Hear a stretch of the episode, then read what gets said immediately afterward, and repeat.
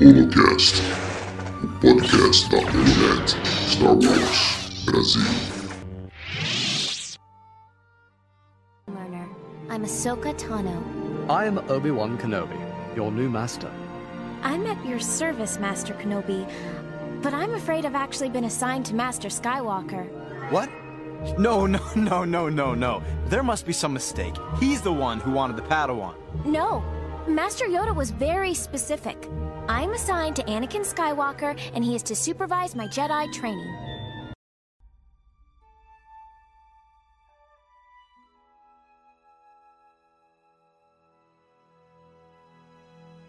Olá, bem-vindos ao Holocast, o podcast da Holonet Star Wars Brasil. Hoje iremos falar do quinto episódio de Mandalorian, episódio que apresentou Rosário Dawson como a Ahsoka Tano e que mais uma vez expandiu o universo de Star Wars, com menções a personagens considerados até então foragidos por muitos. E hoje eu vou começar um pouco diferente, porque temos uma estreia definitiva. Tom, seja bem-vindo à equipe da Holonet. E aí, gente, tudo bem? Nossa, eu tô muito. Sério, tô muito feliz de estar aqui com vocês oficialmente. Obrigado mesmo. E. This is the way, né? This is the way, Tom. This is the way. Além dele, tem aqui comigo a Wikipédia de Star Wars da Holonet, João Marinho. Bom, boa noite para quem nos ouve, pessoal. E vamos mais uma vez. Esse episódio aí que foi bem empolgante, apesar de algumas polêmicas aqui. Mas eu adorei. Você, Gontia, e você, Léo? Eu também adorei. E o João já pulsou nosso outro, nosso outro companheiro, companheiro é, Gontia, nosso amigo da vizinhança. Como você está? E aí, pessoal, tudo bem com vocês? E cara, eu tô muito feliz porque eu adorei esse episódio e eu tive basicamente um sonho de infância realizado, né, mano? Cara, eu acho que você e muita gente. Bem, aproveitar falando de mim, eu sou seu anfitrião, Leonardo Rinaldi, e convido você a ouvir nosso podcast. Então segure firme, afivele os cintos, que já iremos entrar na velocidade da luz.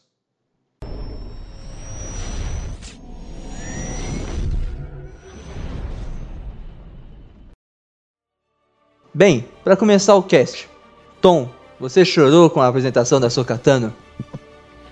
Cara, chegar a chorar, não. Eu fiquei.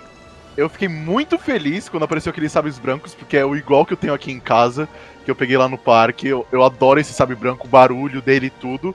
E aí, quando. O que eu tava mais curioso é ver o rosto dela e saber quem era a Soca. E aí a gente teve nossa resposta em questão de 3 minutos de episódio, eu fiquei muito feliz. Sim, cara, tem essa questão mesmo. É, você já quer encarar o assunto que é- foi a caracterização da Sokatano? Porque, como nós vimos e acompanhamos nas redes sociais da Holonet, muita gente gostou e muita gente desgostou. É, alguém quer começar o seu comentário? Gontia, João, Tom? Eu posso começar se todo mundo se dispor.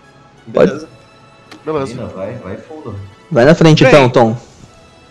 Bem, assim, eu conheci a Soca direito recentemente, nos últimos meses, assim, porque eu nunca tinha assistido Clone Wars e eu não conhecia o lore dela tão extensivo.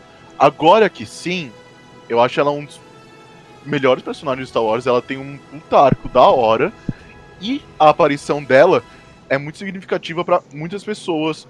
Eu acho que o Gonçalo deve ser uma dessas pessoas porque é um sonho de infância dele, que cresceram junto com ela e a Soca cresceu com ele, sabe? É uma puta viagem e aparecer ela em live action, tipo, numa mídia que é tão grande que é o Mandalorian, é uma coisa, é meio que um privilégio, uma honra ao personagem dela, sabe? Não é todos os personagens de Star Wars que tem essa oportunidade.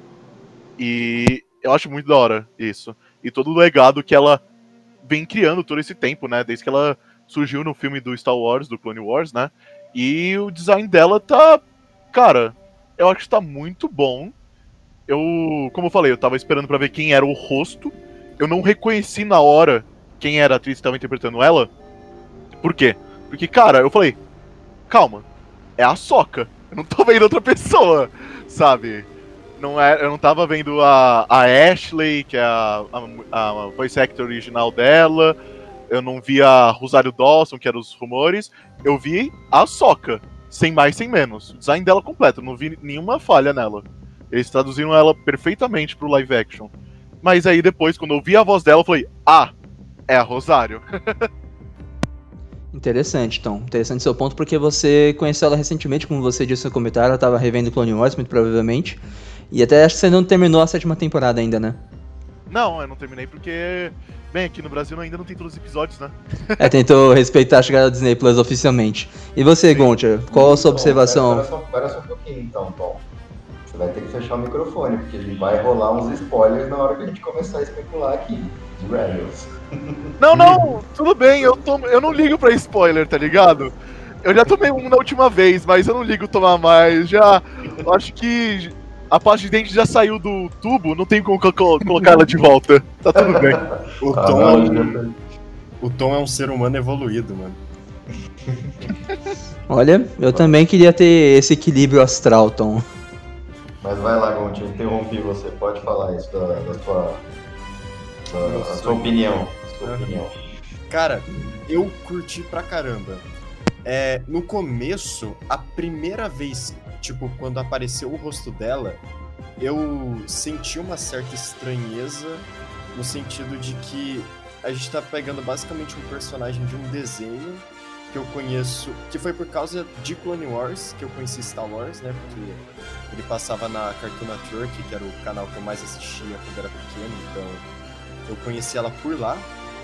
E você tentar pegar um personagem de um desenho e transmitir pra uma mídia realista, no começo gera um certo, uma certa estranheza, principalmente pelas características físicas, né? Porque um desenho ele é muito mais exagerado na, no- nos traços do corpo, né? Tipo, a Suka ela tem olhos bem grandes por ser um desenho e tudo. Mas depois, cara, ao longo do episódio, eu fui me acostumando e não demorou muito, eu já gostei pra caramba. Sem contar que eu assisti esse episódio duas vezes e uma eu vi legendado, outra eu vi dublada. E na segunda vez, eu, eu já, desde o começo, já curti, cara. Eu já achei muito foda. Porque é mais questão de costume, né? Que a gente tava acostumado a ver ela dos desenhinhos. Mas eu acho que a Rosário fez um bom trabalho. Gonçalo, Inclusive. Opa, pode falar. só te cortar, eu estava falando sobre a estranheza. Eu posso falar qual é o termo, de- o termo dela? Que tem um termo Pode. pra esse tipo de estranheza, quando a gente vê um CGI assim que a gente estranha. Isso se chama Uncanny Valley. Que é tipo. É estranheza mesmo. Não tem uma tradução próxima disso, desse termo em inglês. Mas é a estranheza quando a gente vê uma coisa que a gente sente uma. Uma estranheza, uma aflição quando é CGI. Uma coisa que a gente não sabe que é. Nem, nem que seja CGI também, né? Pode ser maquiagem. Uma coisa que não é, entre aspas, normal e a gente sente uma coisa dela. Era só isso mesmo. Então, mas o Uncanny Valley, né, não seria aquela expressão para definir que a gente não chegou no ponto ainda de conseguir criar digitalmente um ser humano que saiba enganar a mente humana para você entender que aquele efeito visual não é, não é real. Quando porque, assim, o Uncanny Valley, pelo que eu entendo, é, a- é aquela definição de quando ó, o ser humano bate o olho, ele consegue reconhecer na hora de que, que, não, que aquilo não é real, que, que aquilo não, não tem como ser real. Por Sim. exemplo, a, é, a- as pupilas né, do- dos olhos de um personagem CGI. É como o Jar Jar Binks, né? Você consegue olhar para o Jar Jar Binks lá no episódio 1 e você percebeu, você percebe de cara que ele é um personagem que não é real, que ele não cabe na realidade. Sim, Pra mim, seria o- o- a definição de Uncanny Valley, né? sim. Cinema, né? Então, essa é uma, é uma essa é a definição, é a definição básica dela, sabe? Que nem se pegar, por exemplo, você falou do Jaja Binks, eu dou um exemplo que é que muitas pessoas sentiram muito em Kenny Valley. A Alita, sabe? Do Alita é, Battle Angel. Uhum. Eu assisti esse filme. Então, ele era, um, ele era um mangá que virou um anime e depois teve um live action. E as pessoas tiveram muito isso porque as pupilas dela, eles fizeram a pupila como se fosse de anime mesmo, pra ser exagerada. Sim, ela Mas- tem os olhos grandes e tudo. Sim. Mas as pessoas agora estão expandindo um pouquinho mais isso, umas pessoas estão usando esses termos, e eu concordo que é tipo, por exemplo, é isso a gente a definição básica dela é um ser humano ver uma coisa e perceber que aquilo ali tem uma coisa errada com aquele ser humano. As pessoas também podem implicar isso também, se transformar uma coisa que era CGI pra live action, sabe? É uma coisa que você sente uma estranheza já conhecendo ela, sabendo como ela é.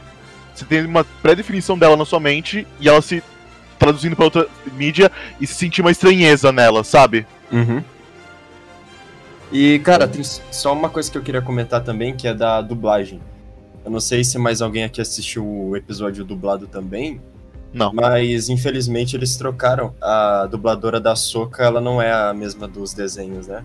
Sério? É, porque o Star Wars, ele, ele tem um padrão. Se você vê Clone Wars dublado e vê, por exemplo, as prequels é, dublado, as vozes são praticamente todas as mesmas, só muda uma ou outra. Mas eu acho que por conta da Ros ser a Rosário e tudo, eles, infelizmente, né, pelo menos pra mim, eles trocaram a, a voz da Soca na versão dublada. Tá bom. Interessante, Eu não- eu interessante o ponto levantado pelo Gonçalo, hein? É, eu não assisti a, a Rebels dublado, nunca assisti Rebels dublado, então eu não sei qual é a voz da Soca em Rebels. Rebels é Mas- a mesma também do Clone Wars. Então, mas aí não seria o ponto de, de virada, porque isso aconteceu com Harry Potter, né? É, os dubladores, eles continuaram sendo os mesmos no primeiro, do primeiro ao sétimo filme. Então, causou muita estran- estranheza, né? Você chegar no sétimo filme e o Harry, a Hermione e o Ronald Weasley lá estarem com a mesma voz de criança dos dubladores originais. Não É, seria, não seria mais ou menos isso? Você, se você pega aquela voz da dubladora da Soca lá de Clone Wars e reflete ela aqui para uma, uma Soca mais adulta, né, mais madura, convenhamos, ela tem 45 anos agora, né? Uhum. 45 ou 46? É, seria 46 se a, gente, se a gente considerar que a primeira temporada de, do, do Mandaloriano se passa no período de um ano, que eu acho que não é. Então, por isso que eu consideraria 45 anos. Então, não, não- acho que não casaria com a voz. Então, acho que por isso a adaptação da, da voz dela. É, o João tá certo, o Mandaloriano é passa uma 5 das anos, né? né? Mandaloriano É, passa acho- 5 anos. Eu acho que também tem a justificativa de que é tem certos atores que eles têm dubladores meio que fixos no Brasil, né? Como, por exemplo, o Wendell Bezerra, ele sempre faz o Robert Pattinson em todos os filmes que o Robert aparece. E eu não sei se essa dubladora da Rosário, ela apareceu em outros filmes, mas eu imagino que deva ter essa questão também de ator e dublador, sabe? Tem um meio que um dublador fixo. É, ator. dá pra pesquisar e ver se realmente bate com isso. É, o que você tá falando, Goncha, também acontece com outros filmes. É, o Optimus Prime é sempre o mesmo. É o Guilherme Briggs, né? Se eu não me engano. Aham, Superman é, também é o Guilherme Ele Briggs. faz o Superman sempre. Se eu não me engano, o Guilherme Briggs era o, era o Capitão América original. Hoje em dia a dublagem dos filmes da Marvel mudaram. Não sei. Não, cara, o, o Capitão América original acho que não. Então, tem que confirmar essa informação, eu só tô especulando mesmo. É, João, você quer dar o próximo comentário com relação à Soca ou vai eu? Eu queria, comentar acerca da caracterização dela, assim. Vai fundo, vai fundo. O que a gente está discutindo aqui é por conta das polêmicas, né? Que foi- houve muita polêmica em relação à caracterização da personagem. E também houve alguma polêmica, não tanto né, quanto a Gina Carano, em relação da escalação da Rosário Dawson, por conta dos comentários transfóbicos que ela tem. Eu, particularmente, não conhecia essa parte. E, assim, primeiro falando da escalação da Rosário Dawson. Se ela tem comentários transfóbicos ou não, que eu conheço, eu não acompanhei, então não tenho propriedade para falar sobre isso. Eu acho que isso diz muito mais em relação a Lucasfilm como, como empregadora, né, de aceitar uma pessoa com essa índole lá, do que da própria atriz, porque se você, na minha opinião, na, na minha opinião de merda, como diria meu pai, né, ela não vale nada, mas ela é minha, né? então, na, na minha opinião, na minha singela opinião, ela entrega. Ela entrega muito bem a personagem. Então, assim, eu achei que foi um, como atriz, ela entrega muito bem. Caracterização física, né? Caracterização estética. Cara, é, hum, obviamente que não tem como ser, como o Gontia levantou aí, é, a mesma a mesma a- Do a- desenho. Isso, exatamente, a, a mesma caracterização do desenho, né? O pessoal falou, ah, os lecos, que são aqueles tentáculos para baixo, estão muito pequenos, e os montrals estão muito pequenos também, que são os tigres, né? É, da, da, da espécie Togruta, né? Que é a espécie da Sokatana. De verdade, gente, assim, a gente está falando de outra mídia, a gente está falando de uma mídia live action. Obviamente que uma animação, ela tem que sofrer uma adaptação. Se você vai tirar um personagem de, um, de, um, de uma animação e transportar para uma outra mídia live action, é necessário uma adaptação. E de verdade, gente, a adaptação que fizeram aqui foi mínima na minha concepção. Então, assim, a Soca tá com a pele laranja que ela sempre teve, a Soca tá com os olhos azuis que ela sempre teve, a Soca tem as tatuagens que ela sempre teve, a Soca tem os montrals, tem os, os lecos. Eles estão em menores proporções? Estão, mas eu acho que foi uma adaptação tranquila. Muitos ali falaram, acho que a própria Lucasfilm, se eu não me engano, através de um dos seus produtores, falou lá que foi por acho que no Twitter, né? Se eu não me engano, a própria Olonet postou isso ao longo da semana aqui, é, que, que a adaptação foi realizada por conta da movimentação da Rosário Dawson para acrobacias e tudo mais. Mas, gente, o Dave Filoni entrega a, a sua katana, a, a, posição é a mesma, você vê, você vê ela, ela é, invertendo o sabre quando ela deixa de lutar com dois sabres e, e passa a lutar com um sabre só é, é as, as, posições são as mesmas, óbvio, né? Ela não tem como ter a mesma agilidade do desenho. O desenho, como o Gon já falou, é um, é um negócio exageradamente exagerado de propósito, é propositalmente exagerado, para te dar um impacto, para te dar uma ação. Isso não funciona no live action. Ficaria muito uncanny valley se você coloca, coloca uma, uma acrobacia CGI aí para Rosário Dawson executar. Não tem como. É, aí, a gente, aí sim ia causar estranheza. Ou se você colocasse um leco é, digital ali. Eu não sei se ficaria com um resultado bom. O resultado da caracterização me agradou muito. E você, Léo, o que, que você achou? Bem, eu tenho uma opinião parecida com vocês. Aliás, quando a gente estava antes de gravar, eu falei. É, é, é chato porque a gente tem a mesma opinião praticamente. E tem muita gente que discorda. Um contraponto, né? É, exatamente. A Yas, que eu chamo carinhosamente de nossa chefinha, tem um ponto de vista diferente do nosso. Seria interessante ela estar aqui presente, mais uma vez ela não pode.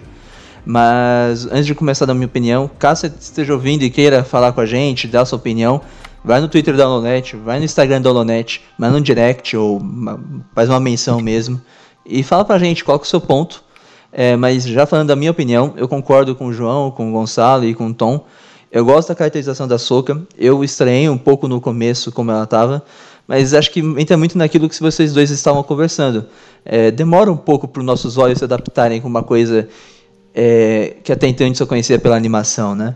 É, se vocês pararem para pensar, para poder fazer o podcast, eu estava pesquisando a estreia da Soca.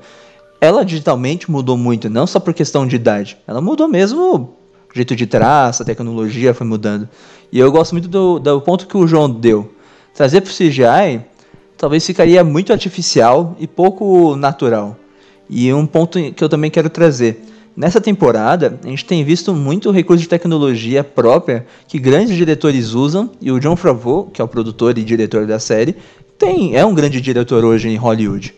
Ele tem usado animatrônicos, maquiagens mais próprias. Tem um termo mais certo, se o Tom quiser me ajudar depois com isso, ele pode falar. Mas Efeito acho... prático. Exatamente, exatamente, obrigado. Imagino. E, e acho que isso é importante. Então, assim, é, é chato pro fã que esperava 100% uma caracterização fiel? Eu entendo que sim. Mas ali eu acho que a gente vê a Soka no seu estado puro. A questão da Rosário Dawson e os comentários transfóbicos dela que o João estava comentando, eu acho que é uma questão à parte. E é como eu falei e colocado no Twitter também. Foi um dia muito legal para quem é fã de Star Wars, mas a gente também tem que entender que foi um dia muito chato para essas pessoas que se sentiram ofendidas pelos comentários dela. Mas pegando apenas a atuação dela, eu acho que é uma atuação que entrega, se não o bom o suficiente, entregou o mínimo. E acho que tende a crescer caso realmente tenhamos uma série dela. Mas eu entendo a argumentação e eu, eu reforço o meu pedido. Se você quer falar com a gente, quer dar seu ponto, manda no Lonet que no próximo episódio, antes de começar, a gente comenta, traz seus pontos, traz seus arrobas.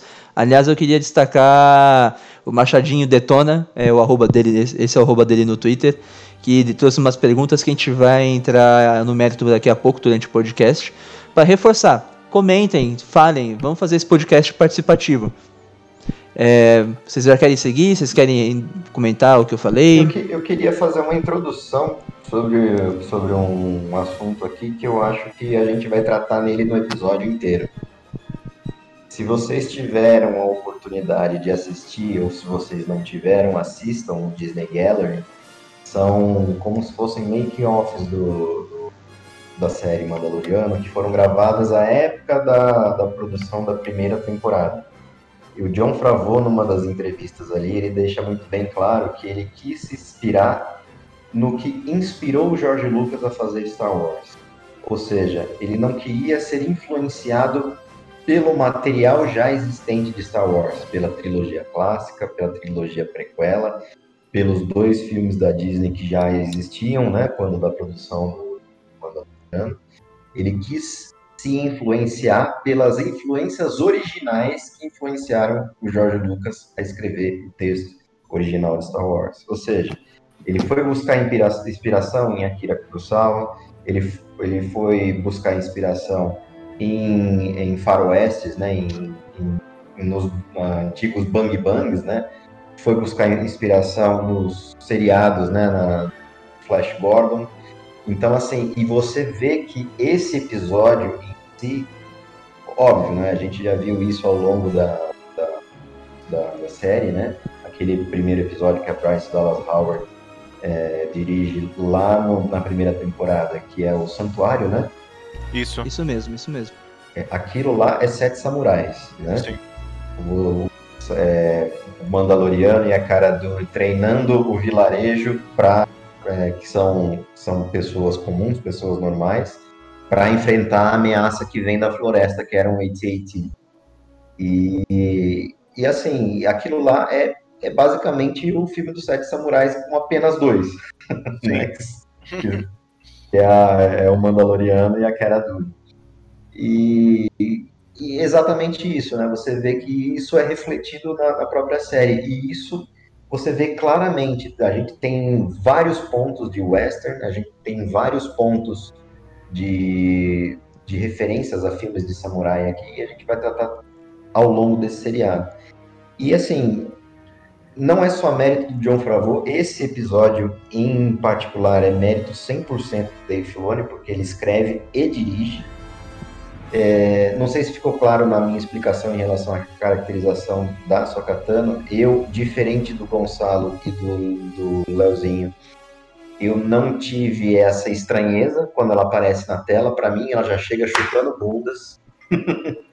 né? Para eu, para mim foi só emoção. Eu, não, eu confesso que, é que não aquela chorei, cena né? inicial dela, emoção, mas para mim eu vi a Soca ali. Aquela cena entendeu? inicial dela ali é incrível, né, João? É, então, assim, eu tava tão empolgado que para mim a aparição dela é tão empolgante para mim, né? Tipo, nossa, estamos vendo finalmente a Sokatana, essa personagem tão querida pela fanbase de Star Wars, num live action. Numa série live action tão importante quanto o Mandaloriano, que tá fazendo tantas ligações com o universo é, de Star Wars, né? Tanto o, o, expandido quanto com os filmes, né? Que a gente já comentou no, nos episódios passados. Então, assim, gente, isso para mim só melhora.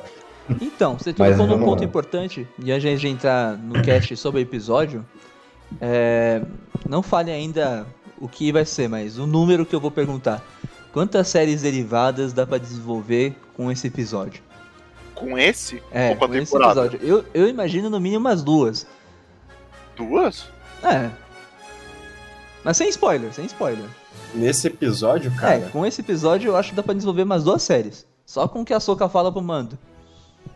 Cara, eu consigo imaginar em uma por enquanto. Assim. É, eu também só tenho uma em mente. Cara, eu acho que você sabe alguma coisa que eu não sei. Eu acho que só uma também. o Léo, ele então, tem conexão. Fica aí o ele mistério. Um... Fica aí o mistério. É. É, porque a gente vai entrar na velocidade da luz. Nós vamos entrar no episódio. Então fique aí conosco, que vai ser bem interessante o diálogo. Gente, para começar, a cena que o João tava comentando na introdução da Soca, aquele, aquele confronto que ela tem com o pessoal do vilarejo, dá pra falar assim, né? É, é algo. A Soca nível altíssimo, né? Cara, com certeza. Ela, mano, os movimentos que ela faz, é, ela se escondendo nos lugares, atacando os caras. É, cara, eu achei esse stealth dela muito inteligente. É muito da hora você ver ela refletindo os tiros, pegando um por um. Ela desativa o sabre de luz, se esconde na névoa. Cara, eu achei sensacional toda essa cena, toda essa sequência de combate. Eu achei muito incrível. E é muito da hora você ver o, o pessoal com medo dela, né? O pessoal, é, eles tentando caçar ela e tudo, mas você vê que eles estão um pouco cagados, podemos dizer. Cara, e ela, badass, né? Ela fatiando o nego no meio, cortando cabeça, é, fa é, fatia a cara junto com árvore, pega o um pedaço da árvore que, que ela fatiou e joga em outro. É um negócio, cara, mais, a, mais ação do que a própria animação já, já fazia nas mãos de Dave Filoni, eu acho que é impossível, cara. Me entregou tudo que eu esperava e mais um pouco. E a movimentação Sim. do sabre é incrível, né, cara? Ali ainda mais quando ela entra na fumaça. Sim, fumaça, é como não, o Gon já falou, né? né? A, a, a... Ficou muito boa a caracterização desse stealth, dessa, desse negócio meio ninja, né? Dela se esconder desligando o sabre sempre. Ela liga o sabre em momentos pontuais, que é na hora de usar o sabre. Depois ela desliga para ficar é, para ficar nas sombras, né? Escondido nas sombras. O que, que você achou, Tom? Cara, vocês estão falando tanto disso que tá me lembrando dos meus dias de RPG de mesa e eu acho que a Soca é um ladino. É isso que eu tô pensando. bacana, bacana. Gostei Não, mas, mas, cara, como o Gonçalo falou e como o João falou, tá tipo badass sensacional. A cena que ela corta o cara, pega o e corta a árvore, lança o um pedaço de árvore no outro cara e derruba ele, eu achei espetacular. Meu, e o que eu, o que eu falei no começo, o sabre de luz dela é a coisa que eu mais amo dela. Eu adoro o sabre de luz branco. E vocês estão ligados, né? Do por que, que o sabre de luz dela é branco? Sim, sim, sim eu tô ligado. É, mas, mas, João, é mas bom você explicar, porque eu tava lendo alguns comentários, tem gente que acha que a Ahsoka é um Jedi cinza, né? Um Grey Jedi. É bom deixar então, claro que ela não, não é nem... Dessa defini... É, eu não gosto dessa definição pra Ahsoka de Jedi Eu também cinza. não, eu também não. Qual que é a definição de Jedi cinza? Né, no, no Legends. Não, nunca foi usada, nunca foi utilizada essa expressão no, no... Jedi cinza é aquele Jedi que se utiliza da, dos dois lados da força. Se utiliza do lado da luz e do lado negro. E por isso que falam que ele é cinza, ele não é nem, nem, é, nem um Sith, nem um Jedi, né? Ele estaria entre o meio, ele estaria entre o equilíbrio eu vejo claramente a Soca como uma usuária do lado da luz. Você não vê ela sendo tentada pelo lado negro em nenhum momento, você não vê ela enforcando ninguém, dando raio da força em ninguém. Você, é óbvio, né? Ela, ela mata pessoas, sim, ela mata pessoas, assim como os Jedi matam pessoas, né? Mas ela, você vê claramente que ela está alinhada com o lado da luz. Ela simplesmente não segue mais os dogmas do, da Ordem Jedi por quê? Porque ela, ela, ela se desvincula da, da Ordem Jedi porque ela entendia, para quem assistiu Clone Wars, porque ela entendeu que a Ordem Jedi estava cega, a Ordem Jedi tinha uma soberba, e ela não ela, ela entendia que a, aquela ordem não representava mais nada para ela. Então, ela continua alinhada com o lado da luz, né? Mas ela ela não segue mais os dogmas da Ordem Jedi, ela simplesmente se desvincula Bom, esse é o conceito, né, do, do Jedi Cinza, e aí a minha explicação do porquê que eu não gosto de utilizá-la ele, principalmente para pela Soca, né? Eu não vejo, não vejo ela sendo seduzida pelo lado negro e se utilizando de poderes do lado negro. E eu concordo com você, João. Defini-la como, um, como um Jedi cinza, né? Eu concordo então, com o termo que você trouxe, cara, porque eu não vejo ela como Jedi, vejo ela como usuária da força, como você disse. E uhum. até e na última vez que a gente conversou, eu usei o exemplo da luta dela com o Darth Vader, né? No Sim. Rebels. Que ela, ela fala assim, eu vou vingar meu mestre, o Darth Vader fala, isso não é um caminho Jedi, né? Vingança não é um caminho Jedi. E ela fala assim, eu não sou Jedi. E ela parte pro pau. É, mas é justamente para isso, né? Eu não tenho, eu não estou alinhada com o código Jedi. Essa é a mensagem que, ele, que ela quer passar pro Vader, né? Eu vou vingar o meu mestre, porque o Darth Vader ele claramente fala, eu matei o Anakin Skywalker, né? Matei o seu mestre. Ela fala, eu vou vingar o meu mestre, cada, como você bem falou, é, mas isso não é um, um, um, não é o caminho do Jedi, né? This is not a Jedi way, né? Revenge is not a Jedi way. E ela responde falando, mas I am no Jedi, ou seja, é, eu, eu não, não, não estou alinhado com o dogma Jedi, ou seja, tem vingança aqui sim, eu vou vingá-la. Né? Mas isso não quer dizer que ela está sendo seduzida ou se utilizando do lado negro, ou está com raiva do Vader, né? tomada pela, pela, pela, pela raiva.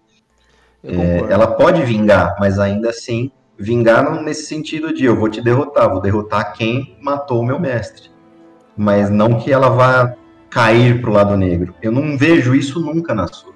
Cara, a Soka, a Soka tá mais certa que a Ordem Jedi inteira, vamos ser sinceros. Exatamente. vamos exatamente. ser sinceros, Gostei, cara. Quantas gostei, vezes. gostei. Quantas vezes, e todos os livros, né, é, para quem acompanha o material expandido, eles refletem a Ordem Jedi como arrogante mesmo. E o próprio filme, né, a própria, a própria trilogia prequel, deixa bem claro que a, a arrogância dos Jedi cega os Jedi, é, o Jedi, e eles não veem o, é, o Darth Sidious tomar o poder na cara dele, na fuça deles, entendeu? É, é o que o Luke Por- fala, né? Exatamente, o próprio Yoda fala, como nós ficamos tão cegos, né? Ficamos, éramos, Tão fomos tão arrogantes que ficamos tão cegos e não vimos isso acontecer embaixo dos nossos narizes, né? Sim. Eu acho que a Soka agora concordaria muito com o Luke Skywalker do episódio 8, né? Exatamente, que é que era a vaidade, né? Você falar que eles eram que eram, eram usuários da luz, eram puros, é mera vaidade. Cara, isso eu acho muito incrível do episódio 8. Mas voltando aqui, a gente, ia é. falar do, a gente ia falar do, do, do sabre branco, novo né? Do por que, que a cor é branca. Então, é, antigamente no Legends, só para situar o povo aqui, né, que nos ouve, antigamente no Legends existiam todos os tipos de cores de sabre de luz e o, a única cor que não era possível, né, era a vermelha, que geralmente era era atribuída aos Sith, né, ou aos usuários do lado negro. E por que que eles não eles não tinham sabres é, qualquer outras cores, eles só tinham sabres vermelhos? Porque eles não tinham acesso aos cristais Ky- Kyber da caverna de Ilum, porque em Ilum só os Jedi poderiam entrar. Só aqueles alinhados com o lado o lado luminoso é que poderiam adentrar para que o cristal Kyber ressoasse, né, e pudesse ter acesso ao cristal e colocasse. Então eram cristais que a gente falava sintético, ou seja, eram criados em laboratório. Por isso a cor vermelha, né? Hoje não, ficou muito mais interessante nesse novo cânone, né? Isso foi explicado nas HQs do Vader, que o cristal, o cristal vermelho, ele é um cristal Kyber original de um Jedi, sua cor é, verde, né? Basicamente azul e verde são a- a- as, as já alcançadas pelo Jedi. É canônico agora o laranja por conta do Fallen Order e o e o amarelo, né? Por conta da Rey. Cara, inclusive, é, tem bem mais cores por causa da Alta República, né? Pelas artes é, que saíram e tudo. Que a gente consegue ver até rosa, ciano. Nossa, Sim, tem um né? Monte. O High, o High Republic vem aí, né? Pra gente, pra gente ver se, se eles vão canonizar outras cores, né? Cara, o que eu quero ver no High Republic é todo mundo com corzinha diferente, mano. Só lá Ah, eu balançando sabe também, cara. Todo Eu- eu mundo tenho com um skin especial. diferente. Eu É, tenho um todo mundo carinho com skin especial pelo diferente. amarelo. Eu tenho um carinho especial pelo amarelo, não vou mentir, galera. E, João, eu só quero acrescentar, não Hum. só pela Rey, mas pelos guardas do Templo Jedi que tinha que tinha os sabres amarelos. sim, eles tinham sabre amarelos também, muito bem lembrado, Tom. E assim, e hoje ficou muito mais claro que, uh, pela HQ do Vader, que o Sith, para ele obter o seu sabre vermelho, que é o teste final para, para um Sith, é você tem que achar um Jedi, é, derrotá-lo em batalha, tomar o seu sabre de luz e você sangrar o cristal Kyber que está ali dentro. Por isso a cor vermelha ficou muito mais interessante, né? Será que a gente vai ver em alguma vez? Tipo, a gente conhece por, do- por, por conta dos livros, né, João? Essa questão da soca? A questão da Soca, sim, é por conta do livro, né? Será que a gente vai algum Porque- dia ver visualmente? Seria interessante. É, seria muito interessante. Mas assim, no porquê do, do Sabe Branco lá é contado no livro da Soca. Na verdade, é do segundo irmão, né? Que são aqueles inquisidores, né? O segundo irmão é enviado para matá-la, né? Com apó- no pós-ordem 66, ela tá fugindo. E ela tá sem os sabres dela, né? E ela escuta os sabres do, do- Na verdade, ela derrota o segundo irmão apenas com a com, a- com os punhos e com a força. E, tipo, o segundo irmão morre e, fica lá. E ela escuta o crista- os cristais Kyber chamando. E é a hora que ela se dá conta que são os cristais Kyber, que, para quem não lembra, os sabres do- dos inquisidores, eles tinham dois cristais Kyber, um de cada lado, como se fosse aquele sabre duplo do Darth Maul. Eles, só que eles têm aquela roda no meio que eles giram, né? Tipo um É, que helicóptero. virou um helicóptero. Isso, é, literalmente um helicóptero, né? Tem até um, tem até um episódio que eles voam, né? Com, Cara, isso é Ah, muito bizarro. Ah, não, você tá, tá brin- tá brincando comigo que tem isso no Rebels. é, tem, Ai, amado, eu não vi isso Os ainda. caras viram um helicóptero. They fly now? They fly now. é, exatamente. Eles voam, né? Deus do céu. Literalmente um helicóptero. Cara, as animações têm umas coisas que não dá pra engolir. Cara, eu não sabia disso. Eles voam? É, eles voam, eles chegam a voar, né? Com- They fly now? They fly now. Meu não. Deus, cara, eu não sabia disso. Eu não sabia disso. Tô- eu tô tentando imaginar a cena, tipo, na minha cabeça até acontece, mas. Cara, imagina isso no live action, não daria. Não, Não, daria. não daria. não faz sentido Eu acho- fisicamente, eu Eles acho. nem fariam, né? Cara, é que nem o Thor, sabe? Você não, você não consegue ver o, lá o homem boladão pegar um martelinho, girar e sair voando. Ah, mas o martelo é mágico, né? O sabre de luz É, é, é, é, mágico. o martelo é mágico lá, é. Você a tem, você tem a é- desculpa do, do, do- do misticismo do martelo aqui. Não, né? é que. Vamos pegar assim. Se você pegar, apresentar pra uma pessoa que não conhece nenhum dos dois, sem mostrar, qual a pessoa que vai acreditar que é, qual é mais possível? Ah, Star Wars? sim, com certeza. né? Eu concordo contigo, cara, eu concordo contigo. Faria muito mais sentido no Star Wars, né? Mas pensa que são, é, aqui é um sabre de luz, aquilo é luz, né? Não é pra ter. É, é um, é um laser? É- Não é, não é pra sair ar do, do, Do ventilador ali pra, pra poder impulsionar a pessoa pra cima, mas tudo bem, né? Exatamente. Fui refutado. Verdade. Físicas à parte, né? se- a gente não vamos entrar no ramo da física, que senão a gente acaba com Star Wars, né? Qualquer obra de ficção e fantasia acaba com a física. Mas, gente, Bom, voltando pro- aqui, é, né? voltando pro episódio, a questão. A quest. Não, não, não, deixa, eu- deixa eu terminar de explicar o, o sabre branco, né? Ah, Então, aí, a- Soca- aí. A Soka escuta os cristais Kyber ressoando, né? E ela procura. Então ela acha ali os dois cristais, cristais Kyber e ela se vê movida por um impulso da luz. Então ela pega na mão os cristais Kyber, ela se, se conecta com a força e ela, numa ação involuntária, ela consegue purificar os Kybers o, que foram uma vez sangrados por- pelo segundo irmão. Na purificação, ela o- os Kybers são purificados, né? Eles param de sangrar, né? Entre aspas. E quando ela constrói os seus novo, o seu novo par de sabres, as lâminas passam a ser brancas.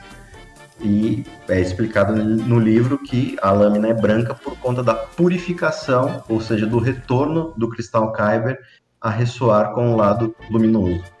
Por isso o sabre branco. Sim, a Soka fez um.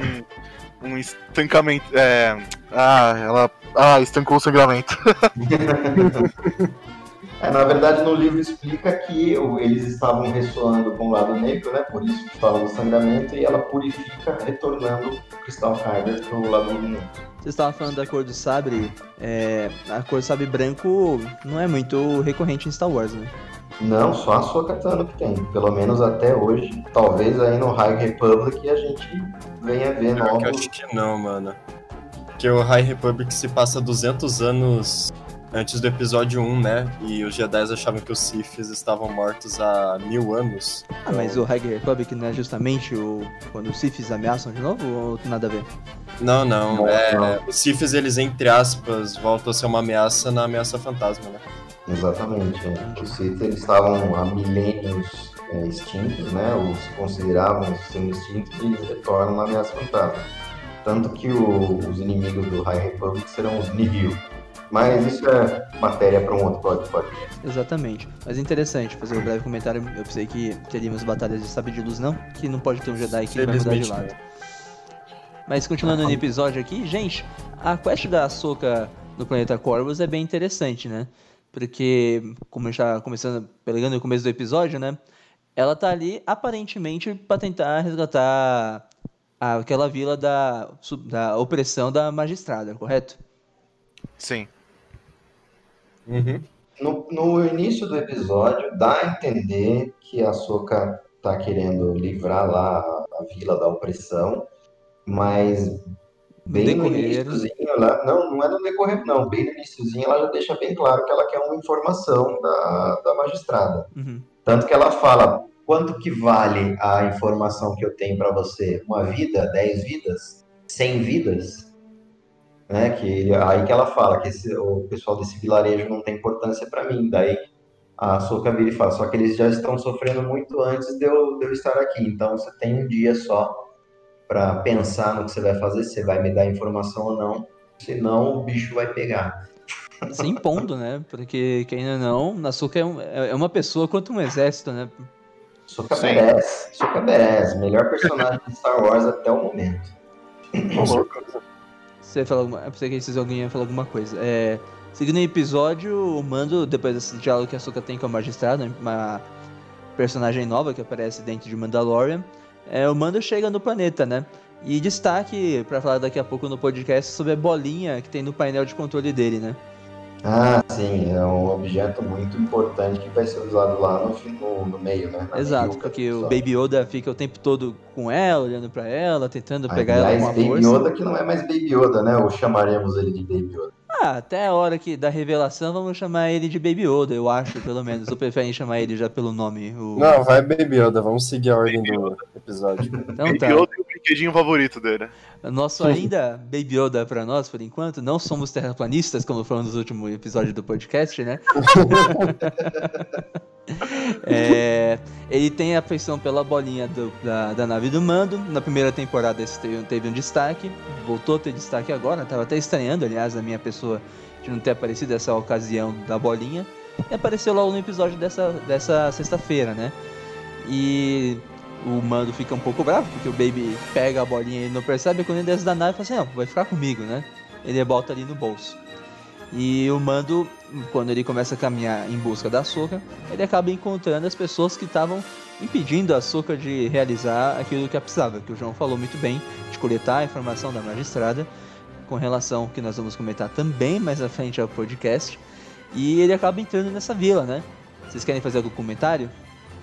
Cara, eu quero só falar da fotografia, porque esse episódio tem uns takes muito bonitos, velho. Que, tipo, ele faz meio que uma paisagem assim. A cena do Mando entrando no portão, o portão vai fechando, e você vê toda a muralha. É muito bonito. Sim, Ah, sim. fazer um comentário em relação à àquela cena da floresta lá em que a Soka tá enfrentando aqueles guardas lá. Claramente me remeteu a Kylo Ren e Mustafar no episódio 9. Sério? Não sei quanto a vocês. É. Eu não pensei nisso.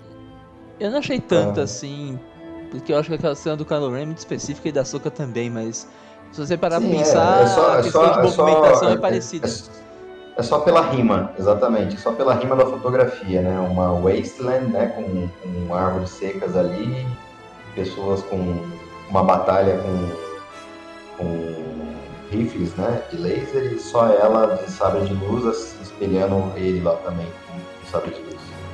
Não tô querendo justificar, não, que tá Não. rimando com o episódio 9. Foi só Não, eu entendi, eu entendi, eu entendi. É rima né, de. O nome, né? Visão. Enfim, eu entendi o que você falou, João. Cinematografia, Léo? Isso, isso mesmo.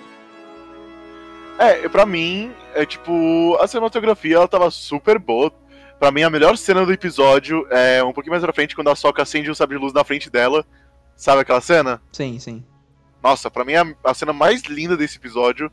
E pra mim esse comecinho tava me remetendo a, tipo, como a gente falou, tipo, a fi- filmes do Akira Kurosawa, tipo, filmes japoneses, tipo, da época feudal, tipo, ninjas, ronins, assim, enfrentando, tipo, um exército na floresta, sabe? Isso que me remeteu.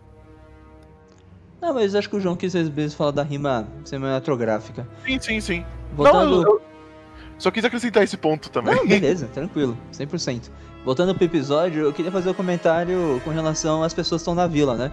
Porque o Mando tenta buscar informações com pessoas que estão vivendo lá, comerciantes, etc. Ele até para um senhorzinho, que também vai ter mais tarde um breve destaque, eu acho, dá pra falar assim. E ele fala assim, não, não posso falar com você. Ele até tá com duas crianças, vamos supor que são netos, né? Fala assim, não, vou embora, porque dá a entender que se as pessoas conversarem com estrangeiros, vão sofrer as consequências, né? E logo após isso aparece os soldados dro é, droids, né? O João tinha uma curiosidade de falar sobre esses droids, não tinha, João? É, que mais pra frente, quando, quando o Mandaloriano tá falando. Porque assim, vamos lá, eu dá a entender que o Mandaloriano conseguiu entrar no vilarejo, que a gente vê ele entrando, e a Soca nunca entrou. Então, quando eles estão bolando o plano para invadir o vilarejo, o Mandaloriano sabe quais são as, ah, os armamentos que eles têm lá dentro, porque ele observou, né? Então ele tá transferindo essa informação para a Soca. Olha, eles têm não sei quantos guardas com rifles e tal. Aí ele comenta, né? é, ele tem, eles têm dois, dois droids, né? Da série é, HK-87, se eu não me engano. Que é uma clara referência ao é, o HK-47, que é o droid assassino do, dos jogos, né? De, de RPG da, feitos pela BioWare. é Knights of the Old né? Republic. Isso, exatamente. Knights of the Old Republic. Tanto no 1 quanto no 2. Então, são claramente uma referência como se fosse um modelo mais avançado, né? Do HK-47. E são, efetivamente, droids assassinos. né? Eu ia só falar um grande detalhe que a gente pulou. Quem é o cara que dá as ordens para esses droids, não é a gente? Ah, sim, ele fala que é um ex-militar, né? E você diz o ator, né? Pode É o falar. Tom. ator, sim. O ator é o nosso querido Kyle Reese do Extremadura do Futuro, né? Sim. É o Kyle Reese. do Foi bem jornalista, Futuro. né? Atrás dessa informação. é, é engraçado comentar, o- vamos remeter o que a gente fez uma pré-reunião, né? O Tom, ele como cometendo erro na informação, né, Tom? Ainda bem que o João, né, durante ela conseguiu corrigir. Porque senão a Sim. gente ia dar um, uma fake news, talvez, eu não sei. Na fake news a gente corrigia logo em cima. É. Fake news ou papel de bobo? Acho que é mais papel de bobo meu. Ah, Ah, vamos é abrir aqui, vai. O Tom falou que era o T-1000, né? Aí a gente foi pesquisar, não, não era o T-1000, era o Kyle Reese. O filme, a franquia, ele acertou, ele só errou o personagem, gente, mas tudo bem. Tá no caminho. Tá no Você caminho. viu aí? É, mas eu, eu tô destacando o Tom porque eu acho que ninguém sabia na hora, o Tom que trouxe a curiosidade. Aliás, a gente Tá. tem que postar na Holonet, né? É bom lembrar que depois da gravação aqui a gente tem que postar. É, seguindo o episódio, o Mando ele é abordado pelos droids que eu tava comentando e logo ele encontra a magistrada, né? E a magistrada toda imponente, carrega uma lança do, do material muito importante para os Mandalorianos. Eu esqueci agora a palavra, peço Cristal perdão. Kyber. Não, Não, é o o Cristal. Kyber é o cristal do sabre de luz. Ah, é não, o- Kyber não, desculpa, é Beskar. Eu tô- Isso, isso. Obrigado, obrigado por sempre me salvarem. Obrigado, João. Eu tava. Não sei, meu cérebro se ligou por meio segundo aqui. Ah, se o seu buga, o meu esquece toda hora. É uma lança de puro Beskar, né? Que ela oferece pra ele por saber, né? Que o Beskar é um metal importante pros Mandalorianos. Exatamente. Além disso. Agora- Pode falar, João. E, e- ela, e ela é muito legal que assim, o que, que ela quer com o Mandaloriano, né? Ela, ela fala que tem um- uma Jedi, né? Que tá apurrinhando ela lá e que ela oferece a lança de Beskar para ele, né? Como recompensa se ele matá-la. Aí ele fala que não tem nenhum problema com o Jedi, e ela fala assim, tudo bem, mas é, o- eu tenho um problema e esse daqui seria o seu pagamento. Aí é legal que ele pergunta, ok, onde eu acho essa Jedi? Ele não aceita, né? Mas ele não aceita a oferta dela. Ela que, que subentende que ele aceita. Isso é uma- muito, um pouco importante um pouco mais pra frente. né? Sim, porque o Mando pega a informação de Tasso Katana, porque ele não é bobo nem nada. Apesar que eu lembro que a gente tava comentando que a gente achava ele tava um pouco bobo essa temporada, né? Talvez seja mais aquela questão do que eu brinquei do Boulos, né? Que eu tenho aquele meme do Boulos, né? Quando você se torna pai, você se torna um bundão, né? Mas enfim, é, ele pega a informação com a Sokatano e ele vai até a floresta, floresta essa que está destruída por conta da própria magistrada, né? Que a gente vai descobrir depois que ela tem uma relação com o Império. E antes de entrar no encontro entre a Sokatano e Mando, que foi uma, um confronto rápido, muito interessante, é bom destacar a presença da Morai, né? Ou Sim, a supostamente Morai é a Morai, né? corujinha que segue a Sokatano desde o episódio de Mortes em Clone Wars, em que ela foi ressuscitada pela primeira vez, vamos dizer assim. Podemos dizer assim? Acho que sim, acho que sim. pro- Na minha opinião, Dando spoiler pro Tom. Não, o Clone Wars eu vi. O Clone Wars eu vi. Então perceba, Tom, ressuscitada pela primeira vez. É, porque Ah, eu- tem esse meme, eu né? acho- Tem esse meme. Ô, Tom, Não, que, que eu- temporada você tá de, de Rebels? Eu- Oi? Que temporada você tá de Rebels? Eu tô no Não, isso é, isso é na season finale. Não, sim, sim, Eu- sim. é, eu tô na segunda temporada. Não, mas isso aí eu acho que eu sei que é o negócio lá do Ezra, né? é, do mundo entre É, mundos, mais né? ou menos. É, isso aí eu sei, isso aí eu sei. Isso aí eu sei. Mano, o Ô, Tom, bagulho mais seu microfone que o estourou do... O microfone de todo mundo estourou do nada pra mim, cara. Que isso? Eita. Não, mas vamos lá. Então, a Morai, que é a corujinha, né, que segue a Ahsoka desde que ela foi ressuscitada pela primeira vez, entre aspas, lá no episódio de Mortes em Clone Wars. Que, na verdade, a coruja era a- o animal em que a irmã, né, que representa a luz lá em Mortes, que é uma representação física da luz, ela se transfigurava em uma coruja e ela é atacada pelo, pelo irmão, né? Pelo, a irmã, não, desculpa, a filha, né? A filha e o filho, e o Ah. pai. A filha representa a luz, o filho representa o lado negro e o pai representa o equilíbrio. E a, a filha, né, é atacada pelo filho e ela tá quase para morrer. né? No processo, a Sokka tenta defender a filha e, e cai, né? E no seu último suspiro, a filha passa toda a sua essência vital para trazer a Sokka de volta, com a ajuda do Anakin, né? E com a ajuda do pai também. E a Sokka volta à vida e a, a, a filha desaparece, como se tivesse tornado um com a força. E a partir de então, essa corujinha em que a, a filha se transfigurava, chamada de Morai, passa a seguir a Sokka em todos os episódios que ela aparece inclusive em Rebels. E aqui a gente vê claramente na hora que o Mando tá seguindo pela floresta, ele tá meio que conversando com o Baby Yoda, ainda Baby Yoda, né? E a corujinha aparece, né? O Dave Filoni, né? Isso é um easter egg que o Dave Filoni coloca lá. Aparece a, corujinha sentada num galo, num galho, ela dá uma olhada assim meio que pra câmera e já corta rapidamente pro Mando novamente. Só queria fazer um breve comentário, ouvinte, porque a gente tenta sempre deixar o podcast o mais natural possível. Eu tava ouvindo o som dos meus companheiros muito baixo, mas era possível de ouvir. Do nada, aconteceu alguma coisa no meu computador e eu comecei a ouvir extremamente alto. Então, só pra deixar claro, porque eu fui falando epa, epa, epa. Peço desculpa, é, não vou cortar isso do podcast não, mas seguindo a conversa, Epa, epa, epa. epa, epa, epa, vai virar meme. Curti, hein? É, João, a Morai ela é bem interessante e tem um destaque no episódio, porque ela tá sempre com a Soca, mas ela só aparece naquele momento. Vocês Sim, acham aparece naquele momento. que ela tá. É que eu não a gente pode tá, até ver de novo e tentar procurar ela em outros lugares, mas por que será que só naquele momento? Será que é easter egg mesmo e, é isso? Acho que é só easter egg, né? Eu acredito que seja um easter egg, né? Porque, na verdade, ela sempre foi um easter egg, né? A partir do episódio de Mortes. Eu acho que uma ou duas vezes ela interage com a Soka. Talvez, ah, eu lembro que ela interage naquele episódio do Mundo Entre Mundos com o Ezra.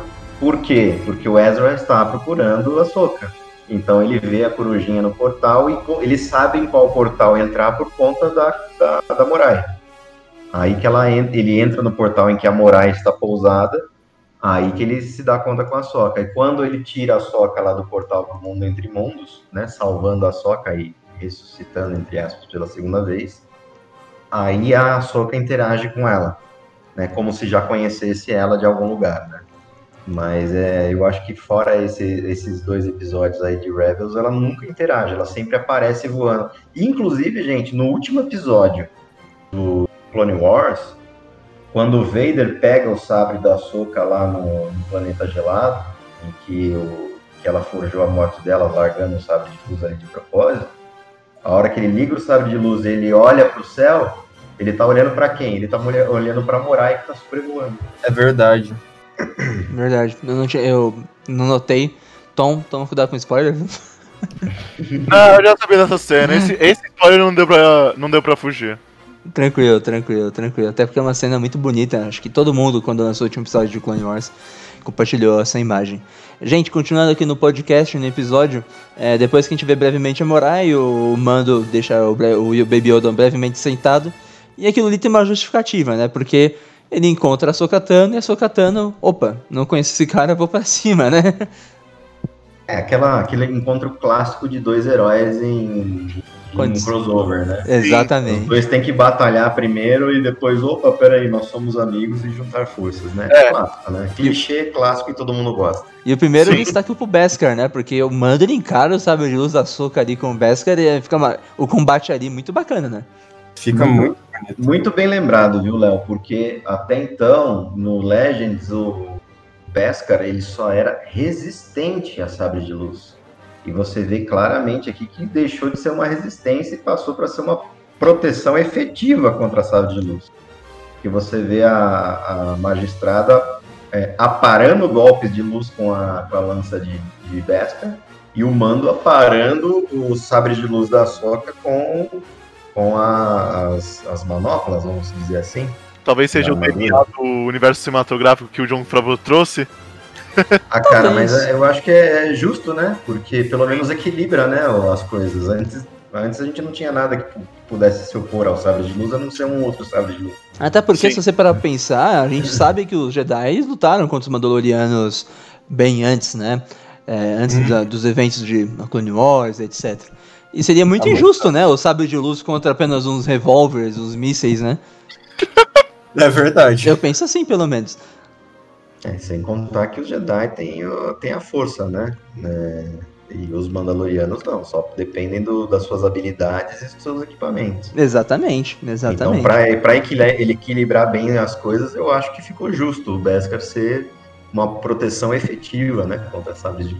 Um retcon justo, pensando nos Mandalorianos, né? Um retcon necessário, diria eu. Tranquilo, né? Gostei, gostei. E, gente, temos o, finalmente o encontro entre o Mando, o Jim Jerry, e a Sokatana. Um encontro que era esperado pra gente porque a Soka finalmente ia entender quem é o Baby Yoda, né?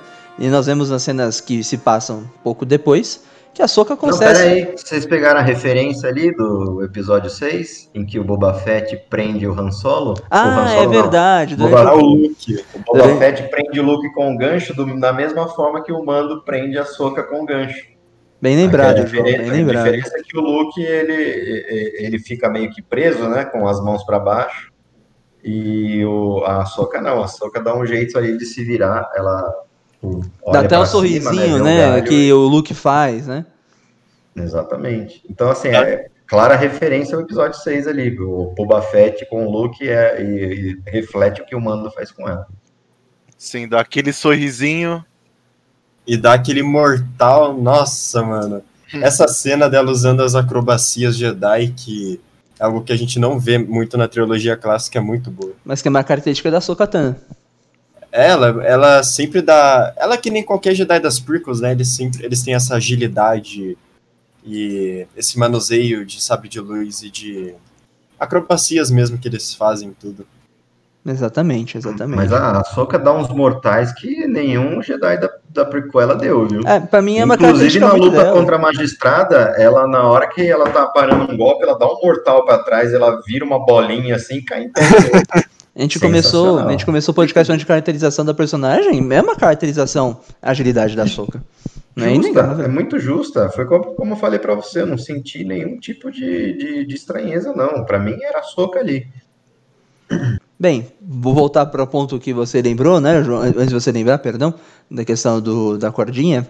É, a, a Soka começa a conversar com o Baby Yoda, né? E aí finalmente entra naquela que a gente estava conversando um pouco antes. Vamos revelar o nome do Baby Yoda? Vamos revelar o, Baby do Baby, o nome do Baby Yoda. Na última vez que eu falei, eu errei. Não é Grugo, né? Ou é É Grugo? Gro- Grogu. Grogu. Grogo, Grogo. E é sensacional, né? Porque é, é um- é uma cena em que todo mundo fica quieto e ele não, o Mandaloriano não entende o que tá acontecendo, né? O Din Djarin não entende. É, é engraçado Ah, que ele e- fala o nome do Grogo, né? E o- ele olha com uma carinha. Oi, papai! É muito fofinho, mano.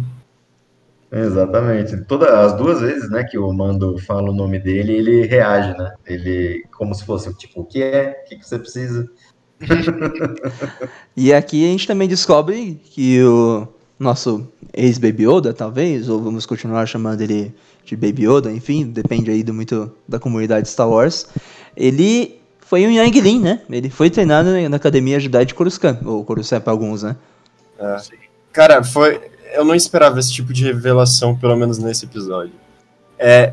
Eu. Eu não esperava. Tipo, eu esperava que a gente ia ter revelações do Baby Yoda, mas pro final da série e não ia envolver Jedi nenhum. Eu achava que ia envolver mais a raça dele e tudo, mas. No final a gente descobriu que ele realmente já teve treinamento Jedi.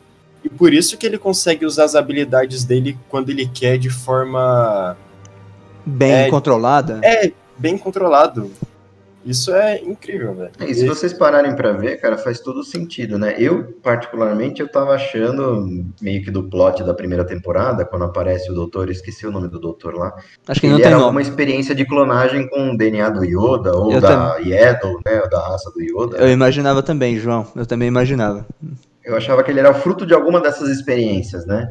Mas isso não casa com a história do último episódio, né? Porque parece que eles não estão tendo sucesso com, com o processo de clonagem, né? Eles chegam a alguma coisa mais próxima do que seria o Snoke, né? É, mas o interessante é que a Soka fala que ele, ou ele foi salvo, né? é, ele- ele- alguém tirou ele do, do templo. Isso é fato. Não, exatamente. O que é- o- o- as palavras que ela fala são exatamente essas, né? Que ele foi é, ele, ele foi treinado em Coruscant por vários mestres ao longo dos anos e no momento em que as guerras clônicas é, estouraram e o Império saiu vitorioso, ele foi escondido e alguém o tirou do templo, não, não revela o nome de alguém, alguém o tirou do templo e tentou escondê-lo, né? E ele, a, a partir de então, as memórias deles ficam nebulosas, né? Ficam, ele, ela não consegue, não Elas consegue acessar- obscuras. E ficam Cara. obscuras, exatamente. E, e ela também fala uma coisa muito importante, que ele, ele não utilizava o dom dele para porque ele sabia que ele precisava se esconder. E, cara, faz todo o sentido do mundo. O, o, o Baby Yoda ele tem 50 anos de idade, que rima com, com o nascimento do Anakin, né? É, é, ele nasceu no exato ano em que o Anakin Skywalker nasce. Então, assim, faz todo sentido. Se ele tem 50 anos e, e se ele estava em posse do Jedi, né? Se é que se pode dizer assim, posse, né? Na, naquela época, ele tinha que estar no Templo Jedi, ele tinha que estar em Coruscant. Será que ele em treinou com o Anakin Skywalker, como você disse? O Anakin eu não digo, porque ele era um Youngling, apesar de que ele foi um Young, é que o Anakin ele já chega com 9 anos, né? É, exato. Ele já exato. chega meio que como Padawan já do Obi-Wan. Isso, exatamente, chega com o Padawan do Obi-Wan. Tal qual a Soka, né, com 14 anos vira Padawan do Anakin. É, Mas ela foi um, um Young. Isso, ela foi em Youngling. Então, muito provavelmente ele é um Youngling em treinamento, ele não, não teve oportunidade de ir para Ilum, né, fazer o seu próprio sábio de luz, porque ele é a raça, o período evolutivo da raça dele não permite isso. Mas ele, por ser muito poderoso, deve ter sido escondido por alguém, né? Talvez a própria Jocasta Nu, que a gente vê que, que aí nos quadrinhos ela escondeu um holocron lá que tinha que tinha é, Informações sobre as crianças. sobre as crianças. Você No trouxe próprio uma jogo, possibilidade. Né, Jedi Fallen Order. Você tá O sendo uma possibilidade jogo Jedi Fallen. Order, né? O Eno Cordova, acho que você, você poderia falar melhor, né, o Léo, em relação ao Eno Cordova. É, porque o Eno Cordova ele fala, né, a questão dos Younglings no jogo, né, que ele tinha, ele e a Jocasta No tinham um Holocron, que ele, tanto que ele esconda no planeta do jogo, que eu esqueci agora o nome, É, isso, obrigado. E que essa lista tinha o nome de futuros crianças forte, forte na força, né? E poderia ser usado tanto pelo lado, do lado negro da força quanto pro lado da luz, né? Eu, eu falo da luz, né? Um pouquinho, gente. O Tom jogou Fallen Order? Sim. Ah, que bom. Não queria dar spoiler pra ele. Não, eu fiz 100%, relaxa. O Tom já tomou muito spoiler desses dias. Tô com dó dele, cara. Não, não, que isso. Não, não pode dar spoiler, não ligo não. Mas né? vamos lá, Léo. Voltando pro, pro, pra Jocasta No e o Eno o- a Jocasta ajuda o Eno, né? Porque existe muito aquela dúvida, né? Porque o Eno ele sente que o- a Ordem Jedi vai cair. E se eu me lembro bem, a Jocasta também concorda com ele, né? E talvez ali a possibilidade que você levantou ficou, mui- é muito interessante, né? Porque seria tudo. Seria a exploração de um personagem que infelizmente faleceu, né? Da, durante o expurgo Jedi, né? Que foi muito deixado de lado, só apareceu num filme praticamente. E que A tem Yaddle, tudo a ver. É, não só Yaddle, mas a Jocasta, né? Ela foi bem explorada nos quadrinhos, né? Sim, Porque mas é- visualmente, visualmente para quem não tem o costume de ler e etc, porque Darth Vader, eu não sei se ele enfrenta nos quadrinhos, você pode falar melhor, Gold. Ele, o, assim, nos quadrinhos tem um arco específico em que nesse arco chega uma parte que o Palpatine ele quer que o Vader consiga informações que estava com a Jocasta, que ela estava escondendo. E no caso era holocrons com informações das futuras crianças. E É, informações de crianças sensitivas à força, né? Isso. E tem um combate entre o Vader e a Jocasta, também envolve o primeiro irmão nesse combate, que ele ocorre inclusive na biblioteca de Coruscant, né, que a Jocasta ela foi lá para tentar salvar as informações, só que Com infelizmente os ela... inquisidores, né? É com o grande inquisidor, né? A batalha dela. Oi? É com o grande inquisidor a batalha dela, né? É, é o primeiro irmão, né? Seria a mesma coisa? Ou não? É, é que acho que ele, tem, ele não tem esse nome, né? Primeiro irmão, ele tem o nome de É. inquisidor, né? Como se fosse É verdade. Isso. E no final, né, do confronto, o Vader ele acaba derrotando ela e ele consegue as informações que o Palpatine queria. Só que a Jocasta ela foi muito inteligente que ela fez um jogo psicológico com o Vader falando: "Olha, você sabe que o imperador vai te substituir, né? Vai ter um momento em que ele não vai mais te querer, ele vai atrás de uma dessas crianças e você vai ser substituído." E no final o Vader mata ela e um pequeno exército de clones. Exército não, mas uns soldados clones que estavam com ele. Um esquadrão. Ele é um esquadrão. Não, não era nem esquadrão, era tipo uns três ou quatro clones. E ele no final quebra esse, essas informações, né, esse holocron. E quando o Palpatine pergunta se ele terminou a missão, o Vader disse que ele não achou nada.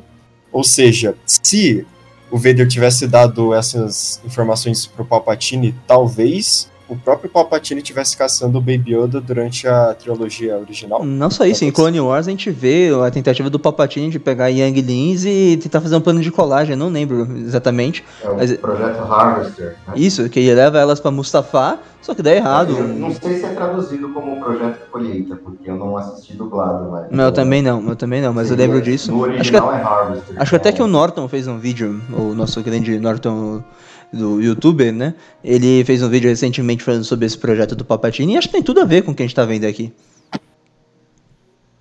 Exatamente, é, é mais um mérito aí do History Group, né? Exato. Mandado originalmente pelo Pablo Dog. Tudo tá fazendo rima, tudo tá É. Aí vem o É, meme do assim- History Group também, né, João? Porque depois a Soka fala que ela conheceu um mestre muito sábio, que é o mestre Yoda, mas esquece da Jocasta, da Jocasta não, da Yaddle, né? A Soka não conheceu a Yaddle, né? Porque ah, o, que ela fala pro Mando é eu só conheci um, alguém, é, é, uma outra pessoa que era dessa mesma espécie dele, que era um grande mestre muito poderoso chamado Yoda. Talvez ela não tenha conhecido a Yaddle. que eu fico um pouco triste com o History Group, porque assim, é, a Yaddle é da mesma espécie que o Yoda, então assim, ela deveria ter tido uma importância um pouco maior e deveria ter sido melhor explorada.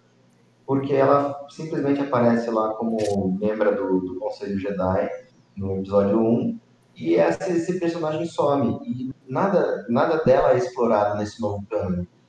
Se eu não me engano, ela só aparece em um dos quadrinhos do Vader, naquela infame história lá em que o pessoal achava que o Palpatine seria o potencial pai. pai do Anakin, por ter manipulado, entre aspas, os midi-chlorians para gerar o Anakin dentro da, da Shin Skywalker. O que não é verdade, né? O próprio History Group já desmentiu, falando, e os próprios autores da HQ já desmentiram, falando que aquilo lá era só uma referência que estava acontecendo dentro da cabeça do Vader, né? É, não, não necessariamente aquilo era verdade. Tanto que ele enfrenta como se fosse um clone, na, na, na verdade um clone não, uma visão da Yaddle naquela, naquela HQ. E ele, ele derrota a Yaddle lá, né? Mas fora isso, ela não teve nenhum tipo de exploração. E eu acho, assim, que tipo, é tão rara a espécie do Yoda, né? E, e a personagem é tão boa. Não sei se propositalmente não exploraram ela, justamente para ter esse mistério aqui do, do Baby Yoda, né? Do grupo. Mas ela não é uma personagem que, que foi explorada no, no universo expandido, né? Não sei se propositalmente. Acho que futuramente a gente pode ter quadrinhos envolvendo ela. Eu não sei, o Goncha. Pra mim, eles podem inventar a grande desculpa que ela morreu, sei lá, antes do início das Guerras Clônicas, ou um ano depois da Ameaça Fantasma. As Guerras Clônicas. É, exatamente. Não, ela, ela já some no começo do episódio 2, então acho que foi antes das Guerras Clônicas. Não, pode ser que ela tenha morrido, não sei, eles podem dar uma grande desculpa. Uma coisa que o João comentou, e não tem nada a ver com a história aqui que a gente tá comentando, mas que também é uma falha do Kanye, né, é, a, gente não, a, gente não, a gente não conhece a história do Mestre Zaifovias, perdão. Conhece? Não, não, não, não, mas não visualmente, eu digo. Ah, ah, visualmente ele teve uma pincelada ali em Clone Wars, né? uma boa pincelada em Clone Wars, na verdade, né? Sim, sim. Mas eu, eu, eu, fiquei com, eu fiquei com gostinho de quero mais, sabe? Eu, pelo menos, sempre fiquei. Gente, assim, se vocês puderem, tenham, tenham um tempinho e tentem achar aí aquele livro do Ku Jedi Lost. Tem o é... livro do, Khan também, não tem? Como? O livro do Dukan? Então é esse, Doku ah, Jedi Lost. Perdão é, Jedi Perdido, né? Que conta a história de como Dooku entrou na, na Ordem Jedi e como ele evoluiu para um Sith. Na verdade, é muito interessante esse livro, recomendadíssimo, porque o, o Dooku ele dá, ele dá uma missão para Sage Ventress. Só que para ela concluir essa missão, ela, ele tem, ela tem que acessar, é, ou, não seriam holocrons, né? Seriam gravações, né? Eu não sei como eles, estou lembrado do nome que eles dão. São vídeo são, são, são gravações que o Doku fez ao longo da vida dele, é, de mensagens que ele trocava com a irmã dele. Uhum. E, e, isso conta muito sobre o passado do Doku. E tem a relação dele com o Cypher Dias, tem qual é o poder do Cypher Dias, e casa muito bem com a explicação do porquê que ele é utilizado nessa plot da, da criação do exército de clones. Então, Entendi. recomendadíssimo. Vou procurar Leiam lá que ninguém, ninguém vai se arrepender. Se não me engano, os tradutores dos Wills traduziram esse livro. Eu tenho depois verificar, então, confirmar a informação. Então não, não percam tempo. É sensacional. Bem, seguindo aqui a história, é, aí a Soka fala da questão do Mestre Yoda.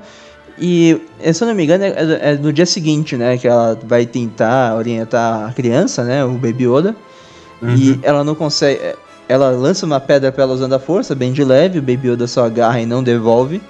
E tem todo aquele lance que a gente estava comentando no começo do cast, ou mais ou menos no começo do cast, envolvendo a bolinha da nave do mando, né?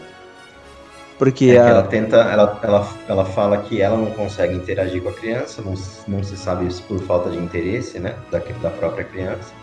E ela faz uma, uma última tentativa, porque ela acha que a criança que é o Grogu, né, que tem uma grande ligação com o Mandaloriano. Eu acho que é falta de interesse do Baby Yoda com a pedra e com a situação, porque depois que ele pega a bolinha, é, o Mando, eu digo, né? Porque o Mando tenta a pedra, né? Depois ele tem, depois ele vai pra bolinha, o Baby Yoda faz igualzinho. Eu acho que o, o, o a bolinha é mais um artifício para chamar a atenção da criança. Mas o, eu acho interessante ela chamar porque ela percebe a conexão que existe entre os dois. Sim. E, isso que vai ser um pouco mais um pouco mais abordado, né, um pouco mais explicado mais pro final do episódio. E é importante destacar também nessa mesma situação que depois que o Baby Yoda pega a bolinha da mão do Mando, ela percebe duas coisas, né? Primeiro a ligação entre o Mando e o Baby Yoda, que a gente tá falando, uma ligação quase fraternal, porque o Baby Yoda ele fala pra Soka que tem muito que tem muito medo, né? Não, não sei se fala, mas pelo menos a Soka sente, né, que ele tem muito não medo. Falar, ela sente, é. é ela, ela sente que tem muito medo e que o medo é muito Poderoso, né? Ainda mais pra quem é uma criança. E ela, fala, ela lembra do mestre dela, né? Do Anakin. É uma referência clara, né? Até no melhor de uma nós, até o melhor dos cavaleiros. Ela, ela não chega, é isso, ela não fala, não chega a falar no nome do Anakin, mas ela fala que entre o, o medo já sucumbiu o melhor de nós, né? Vários Jedi, inclusive os melhores de nós. Né? Exatamente. É Anakin. Mas não é só questão da raiva, né? É, questão do medo, né? Mas é questão da raiva do Baby Yoda, porque uma coisa que eu tenho percebido, e fazer uma referência a um outro youtuber de Star Wars, o Kaique, né? Ele fala assim: o Baby Yoda tá toda hora vendo as cenas de ação e de batalha do mando. Morte. Exato, exatamente. Ele é uma criança que tá crescendo nesse meio. Até onde que isso é bom pra ele? É, e é uma piada recorrente no Mandaloriano, né? Sim. não é lugar para crianças. Exatamente, exatamente. É é uma piada, mas tem todo, faz todo o sentido do mundo pensando em Star Wars. Na, é, na construção da personalidade do Grogu, né, do Baby Yoda, faz todo sentido. E ali a Soka fala, eu não posso treinar ele por conta disso. Decepcionando o mando e entra naquilo que a gente tava conversando depois, né? A tentativa Ah, do aí eu mando. vou ter que puxar uma rima com o episódio 8 que o Manda aí, manda aí. adorar. Manda, manda aí. É, porque o, o- que ela, ela fala que ela não, não é que ela não pode treiná-lo, que ela não acha que não deveria treiná-lo por conta do medo, porque o- os- já, eles já sucumbiram. E é uma rima perfeita com o Luke do episódio 8 em relação a Rey. Ela, ele sente o medo dela e a curiosidade dela, ela fler- flertando com o lado negro lá da ilha. Aí por isso que ele entende que ele tinha visto que ela sentiu que ela era super poderosa, que ele tinha visto isso antes no, no sobrinho dele, no Ben Solo, e ele falha com o Ben Solo, então ele tem medo de falhar de novo, aí o medo do Luke de falhar, né? E de que a Rey sucumba ao lado negro, então por isso que ele decide não treiná-la. né? E tem tudo a ver, eu concordo, tem tudo a ver com o episódio 8. E mais uma vez, a, a Soka, e aí é um pecado, né? Talvez por ela não ter encontrado o Luke Skywalker, né, cara? É, a gente não sabe se ela ainda não encontrou. Eu acho que eles dois nunca vão se encontrar. Se se encontrarem, vai ser espetacular. Mas. Cara, eu acho que vão se encontrar em algum momento, trocar uma ideia, mas talvez não tenha acontecido, mas eu acho que isso ainda vai acontecer.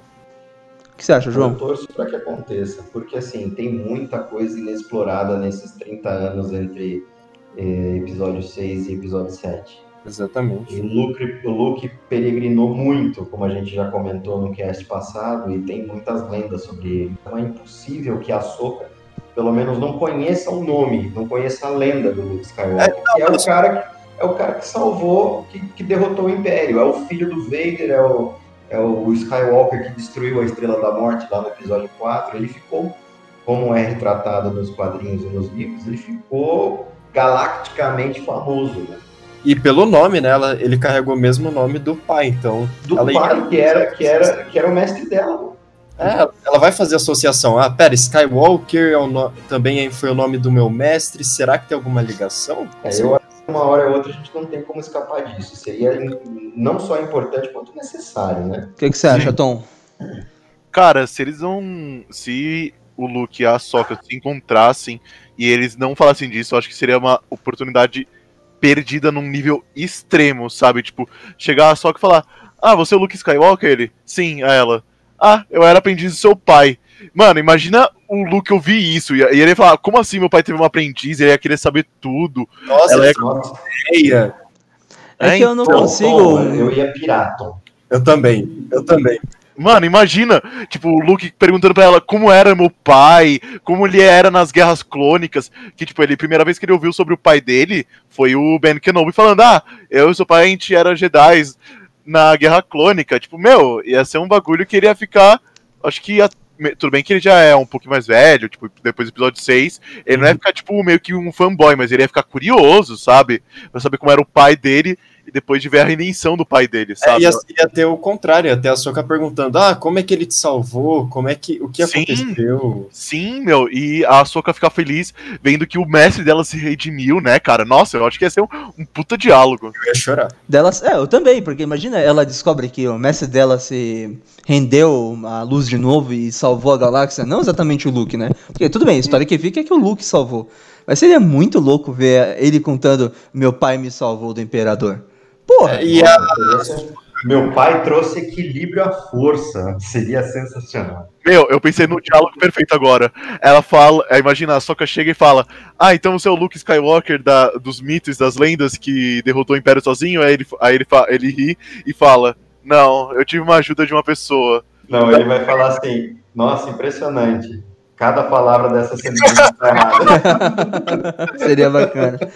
Seria bacana. Seria o delírio de todo fã de Star Wars. Eu- eu- seria bacana um curta, alguma coisa do tipo assim, cara. Porque, mano, precisa, precisa, precisa. Cara, um quadrinho, um livro. né? Acho que livro é. Livro acho- não estaria o peso emocional que essa cena traria, cara. Livro não, se, não, dá, não iria compensar, cara. Livro não ia, tra- não ia dar o jus a essa cena, cara. Livro é lindo, coisa do tipo, mas eu preciso ver isso com meus olhos, eu preciso sentir, eu preciso chorar na minha, aqui na minha cama, como nem eu choro depois de ver alguns E episódios. Eu me contentaria com qualquer coisa. Me contentaria com quadrinho, com livro, com live action. Quadrinho ia com, ser interessante, mano. Sim, eu acho que com uma animação. Quadrinho pra cima eu acho que tá bom, tá ligado? O final da série da Soca vai ser sobre isso. Ponto final. Tá, tá dito, tá cantado, tá cantado, tá cantado. Mas já estamos fechando que vai ter uma série da Soca? Não, vamos comentar pra Vamos depois, vamos depois, vamos depois. Vamos Ah, depois. aproveitar que a gente tá fora dos trilhos agora, eu queria comentar uma coisa sobre a cena da Soca com o Mando falando sobre o Yoda. Diga lá. Manda aí. Falar sobre a trilha sonora do episódio, falar mais pela essa parte técnica que eu gosto. Vocês ouviram o tema da força no fundo? Quando ela falou exatamente o, tema, o nome do Yoda? Eu vou falar Oh. que não, o Tom, eu, eu não assisti o episódio duas vezes, o Gonçalo que assistiu, né? Aham. Só que eu também não. Eu não cheguei a prestar muita atenção nisso, cara. Nessa Tom, cena. Tom, eu sou sua salvação. Eu escutei e assim, talvez porque eu tenha assistido oito vezes o episódio. Cara, eu ouvi na primeira vez. Tipo, eu, eu assisto com a minha mãe, a gente assiste com uma, com uma na TV, a gente assiste bem alto, porque tem que ouvir alto, porque mãe não consegue ouvir TV, né? Aí, aí tava lá, aí eu ouvi só no fundo. Tã, aí eu fiquei, ah não. Aí tu as notas principais. Aí eu fiquei, nossa. Porque, meu, isso ainda me lembra a construção do sabre lá no Parque do Star Wars, que toca essa música quando você tá construindo o sabre e toca o coração, cara. É impressionante. E é uma, também é um padrão desse episódio, eles pegam as trilhas sonoras de, tipo, da força e do mando, do Mandalorian mesmo, e eles tocam em momentos importantes do episódio pra dar sinais. O do Yoda, pra fazer uma referência clara ao Yoda e tudo que ele passou, e o tema do mando, pra dar uma, uma referência mais cinematográfica falando, mas isso deixa um pouquinho mais pra frente. Ou, ou uma ambientada mesmo. É. Não, mas beleza. E, mas isso, esse recurso é utilizado ao longo do episódio inteiro, né? Sim. Fica atento aí, traz pra gente, porque é bem interessante isso, Tom. Sim, é, eu falei no último cast lá do. Você falou e eu comentei do engenheiro e você falou lá do- dos clones da mensagem do doutor, né? Não, não, tô falando ao longo desse episódio aqui, que a gente vai comentar, tem outras referências a, a outras músicas também. Ah, sim, sim, não, relaxa, já tá aqui na mente. Tá anotadinho, Tom? Anota aí, anota aí. Não vou esquecer, não se preocupe. Beleza, vou confiar em você. Bem, gente, é, a Soka fala, tava comentando que achava que não poderia treinar ele por conta das circunstâncias que estava- estávamos comentando. E o Jin ele fica meio, poxa, minha missão era que você treinasse ele, né? E ele meio que comenta que a. a eu quase soltei sacerdotisa, hein, ô João? A magistrada, ela. é, ele comenta que a magistrada tinha tentado contratar ele para tentar capturar a Soka, né? E ele tenta fazer meio que um acordo. E a Soka. Não, mas aí, aparenta- aí que ele é, é a, a inteligência do episódio, porque ele deixa bem claro, eu não concordei com nada disso. Exatamente, Hum. exatamente. Ou seja, ele, ele enganou, ele passou a perna na magistrada mesmo. Ou seja, ele só pergunta onde que eu encontro a Jedi, dando a entender que ele aceita a missão, mas ele não aceita nada. E ele A assume. velha Simplesmente, Contrato. ele simplesmente consegue a informação que ele foi buscar no vilarejo sem aceitar o contrato. Exatamente. Sem- ninguém poderia ter falar para ele, falar que ele, que ele se comprometeu, né? Que ele deu a palavra dele, quando na verdade ele não deu nenhum, nenhum tipo de palavra. E nisso ele tenta convencer a Soka, né? Se eu te ajudar com a sua quest, você me Ah, ajuda mas aí também? é sensacional porque o jogo vira, né? Porque Exatamente. Todo episódio é alguém pedindo ajuda dele. Exatamente. E ele tem a questão da guilda, né? This is the way, né? Vou te ajudar, é o acordo e essas coisas do tipo. Aí ele, ele inteligentemente inverte o jogo, né? Ele fala, tá bom, eu te ajudo com o seu problema, mas em troca você promete que vai treiná-lo. Eu acho muito interessante o diálogo que vai acontecer na cena depois, né? Não sei se alguém vai querer fazer algum comentário, né? Porque quando eles estão planejando, né? O Mando fala pra Soca, né? É uma, um Mandaloriano e um Jedi, eles nunca vão ver a gente chegar. Eu acho isso fantástico, né? Ah, é que ele fala que é, um Mandaloriano e uma Jedi, eles nu- nunca eles não vão nem ver a gente chegando. Exatamente. E é o que acontece, né? Porque a Soca só aparece, batem o sino, mas não no, no primeiro gong, né? A Soca já voa, hum, passa o sabre em todo mundo, só deixa um vivo ali. Acho que o Misericórdia. Corta o sino no meio junto com o cara. Exatamente. Exatamente. Uma clara referência a Kurosawa aqui. Porque a Soca chega, tá todo mundo esperando a Soca, ela corta o cara, corta o sino e ela chega lá nos portões lá da, da, da magistrada. E o que, que ela faz? Como parte do plano que ela fez com o Mandaloriano, ela joga uma ombreira do Mandaloriano, tipo, ó, seu caçador de recompensa já era. Né?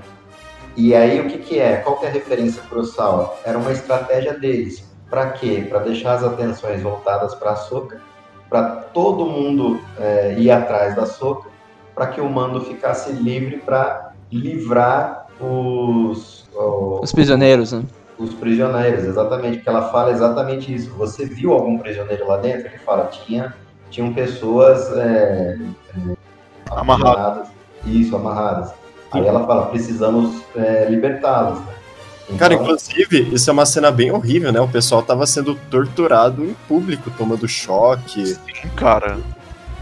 Um novo método de tortura no Star Wars. É.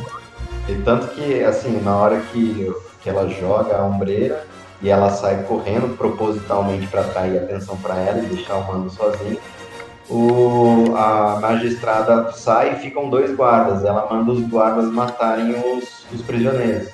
Nisso vem aquele japonês, chinês, né? E ele claramente vai interferir. Quando ele vai interferir, o mando chega e mata os dois guardas. E, tipo, meio que faz um sinalzinho com a cabeça, né? Aí o, e o chinesinho também falou, tipo, meio que obrigado. Eles salvam as pessoas do vilarejo. Segue o jogo aí, Léo. Tranquilo. Aliás, é bacana a cena do chinês. do chin, japonês. O chinês. É. O asiático, asiático, ele pode falar? O asiático, perfeito. É, mas acho que é melhor falar asiático, né? Senão fica meio preconceituoso. Peço perdão caso eu tenha ofendido alguém aqui ouvindo nosso ouvinte, tá? É, o mando desce, né? Depois que a Soca chama a atenção do, do exército, dá pra falar assim, ou dos droids barra braço direito da magistrada, pra dentro do vilarejo, né? E ali, vocês querem destacar primeiro as cenas de ações da Soca ou querem destacar o mando salvando os prisioneiros? Ah, Mando Salvando os Prisioneiros, acho que não tem muita coisa. Eu acho, vamos falar primeiro da Soca.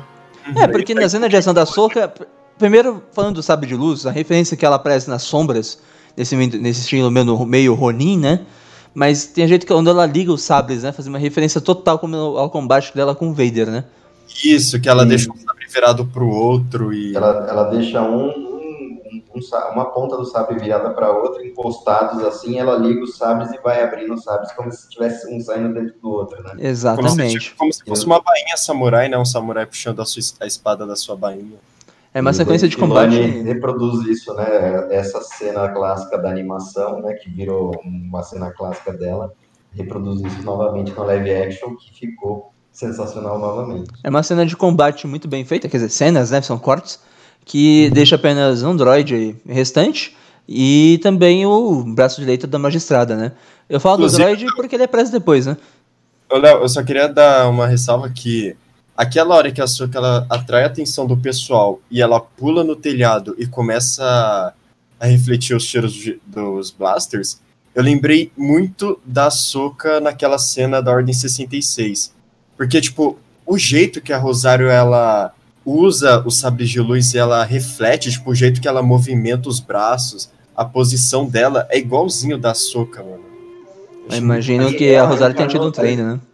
E ela encarnou tão bem a Soca, porque a Soca é meio piadista, ela, ela meio que é, é muito boa nas cenas de ação, né? Inclusive na animação ela, ela assim. E tem uma, umas pausas, né, na cena de ação que ela vira e, tipo, faz uma piadinha sem, sem falar nada. Entendeu? Tipo, como quando ela, ela desarma o guarda, aí ela olha pro guarda, tipo, aí o guarda sai correndo e ela dá aquele sorrisinho, entendeu? Esse sorrisinho da Soca, mano, a Rosário faz várias vezes, acho muito foda. Sim. Bem, eu quero destacar antes de qualquer coisa o gato de Lotal, né? Que aparece ali brevemente, né? Sim, o Lotal Cat aparece duas vezes, em duas cenas nesse episódio. Ele já tinha aparecido no episódio do Santuário lá da Bryce Dallas Howard.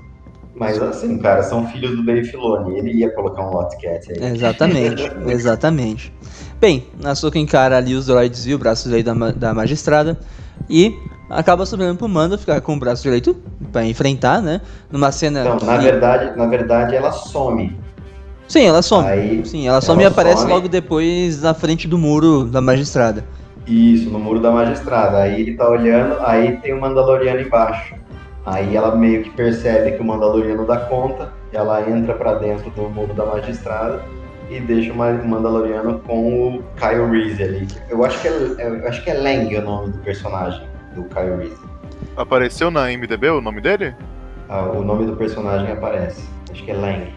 Eu admito que essa negação entre o Mando e o Kyle, o Lance, eu não gostei muito. Lang, Lang.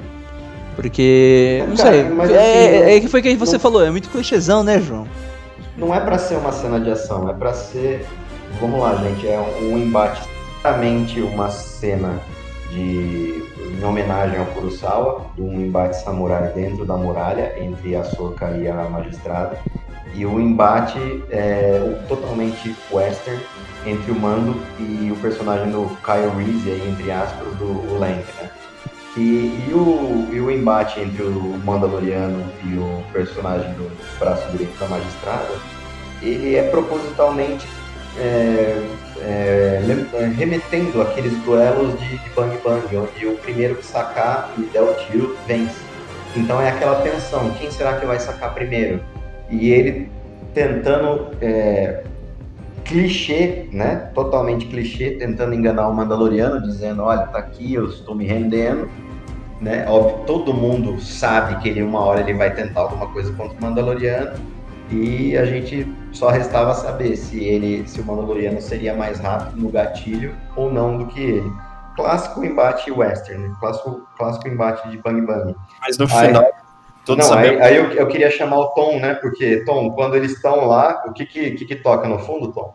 Quando o, a Soka pula e o Mando e o Lang se olham, toca o tema. Toca a. Toca acho que quatro, cinco notas, que são as notas principais do tema do Mando, fazendo a homenagem ao tema clássico dos filmes do Clint Eastwood, quando começava um duelo ao meio-dia de cowboys, exatamente como você falou.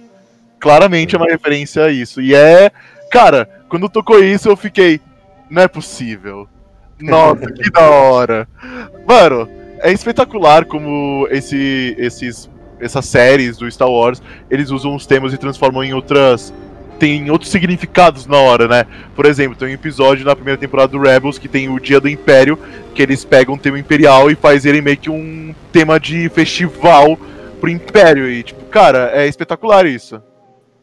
É sensacional. E, e voltando ao que a gente falou lá no início do, do, do cast aqui, que eles estão bebendo da fonte. Eles, então, aqui está muito claro a homenagem ao western e a homenagem ao, ao embate samurai lá entre a Soca e a magistrada. Incluindo, João, eu acho muito interessante você falar isso que eles se inspiram na fonte, porque a gente pode citar, por exemplo, o J.J. Abrams, que ele fez o contrário do, do John Favreau e do Dave Filoni. Tipo, ele, se, ele não se inspirou na fonte, ele se inspirou em Star Wars. Exatamente. Que esse é um dos, uma das críticas que as pessoas fazem aos filmes do J.J., que é muito parecido com a trilogia clássica porque o J.J. se inspirou em Star Wars. Já Dave Filoni e o John eles fazem completamente o, o contrário. Oposto, né? Eles vão na fonte do que inspirou George Lucas para se inspirarem a escrever uma série original. Né? Isso. Diferente do que o J.J. quis fazer, né? Que se inspirar no próprio material do George Lucas para fazer uma homenagem ao material clássico. Eu acho que é o diferencial da série, né, cara? Porque. Eu compro as duas coisas, tá, gente? Eu, não- eu, sou, eu- eu, eu sou bem fã da, da- dessa trilogia da Disney. Não, tá? mas eu, eu Não é também não sou podcast. contra, mas eu acho que é o diferencial da série, e acho que esse é o ponto mesmo da discussão. Porque The Mandalorian, ele é bom, mas ele é bom de um jeito Star Wars, mas não exatamente Star Wars como a gente tá acostumado, ou como a gente viu na trilogia, na trilogia é, se- sequel, perdão. Não sei se vocês concordam comigo. Tem as É, rimas. essência de Star Wars, justamente porque, pelo que o Gold falou, eles buscarem o material original que inspirou Lucas. E eles conseguirem produzir um material original também com as mesmas inspirações. Então, por isso para mim que homenageia, isso para mim é que faz trazer você você virar fã novamente daquele Star Wars antigo que você assistiu quando era criança. Entendeu? Eu, eu acho que por isso que agrada tanto os filhos da, da prequel, os filhos da sequel, os filhos do, da, da clássica, entendeu? Porque é é Star Wars na sua melhor essência, entendeu? É raiz. É, raiz, exatamente. É, não vamos entrar nesse papo de falar de Star Wars raiz e Star Wars Nutella, senão vai Nossa, vamos outro papo. Não, mas Eu, eu, eu- acho que eu aqui, acho que não é esse o aqui- ponto, aqui não é esse o ponto, não. É, aqui o, o ponto era, era para falar assim, o Star Wars raiz no, no- na, na sua mais pureza, né? De, de ser Ah, Star Wars. Porque por buscar inspirações no material original que inspirou o Lucas. né? Ah, tá. Não, isso aí eu concordo plenamente. Até porque eu não acho que existe Star Wars Nutella. É, não. É conceito também bem caído esse aí, né? É, Raiz eu do- também, eu também acho. Eu, ra- eu falei raiz pensando literalmente na raiz da árvore. Ah, tá. O cara tá falando que, ih, caramba, vai falar que o negócio é Nutella, fudeu. Não, não, pelo amor de Deus, longe de mim querer despre- eh, desprezar alguma coisa. Gente, voltando pro episódio, o Mando enfrenta, ganha, já pulando ali pro final, não vamos entrar muito, porque eu acho que o foco do final do episódio é o embate entre a Soka e a sacerdotista. Sacerdotista não, perdão, a magistrada. Então, cara, curiosidade, hein? Curiosidade. A magistrada ela é interpretada pela afilhada do Bruce Lee. Ô louco, É, a atriz que faz a magistrada, ela é afilhada do Bruce Lee. ô Ou louco. seja, ela, ela tem formação em marcial aí, com certeza, né? É. Porque o embate dela é bem interessante, bem coreografado no mínimo, porque dois destaques, né? Primeiro ao, ao- a, a lança dela, né? Porque mais uma vez entrando naquela discussão do Mandaloriano quando ele enfrenta a Soka, o Bhaskar, ele realmente resiste bem ao sabre de luz. Não é só resistente não, acho que é um, um material bem capaz de segurar. Fizeram uma piada outra hora do que ele poderia ser o equivalente da Marvel do Adamantium. Adamantio. Eu não acho que seja muito desse jeito. Ah, com certeza é o metal mais resistente da galáxia até então, né? Não É sei o se o único- Tom quer fazer um comentário também, que o Tom é viciado em Marvel mais do que eu. Cara, se você for pegar assim e se deixar ele definido como o metal mais poderoso, ele pode ser considerado como um adamante, um vibranium assim da vida. Porque adamante e vibranium eles são bem similares, mas eles são dois me- metais totalmente diferentes. Por exemplo, adamante é, por exemplo, a garra do Wolverine, o, esque- o endoesqueleto do Wolverine, né? Que ele teve as experiências da, da arma X. Vibranium É o escudo do é- Capitão. não, o escudo do capitão, ele é. Se eu tivesse. Se eu me lembrar direito, ou ele é totalmente vibranium, ou ele é uma mistura de vibranium com adamantium. Ah, É um dos verdade. dois. Mas vibranium mesmo, natural, é o que se encontra em Wa- em Wakanda, que é feita a armadura do Pantera Negra, né? E.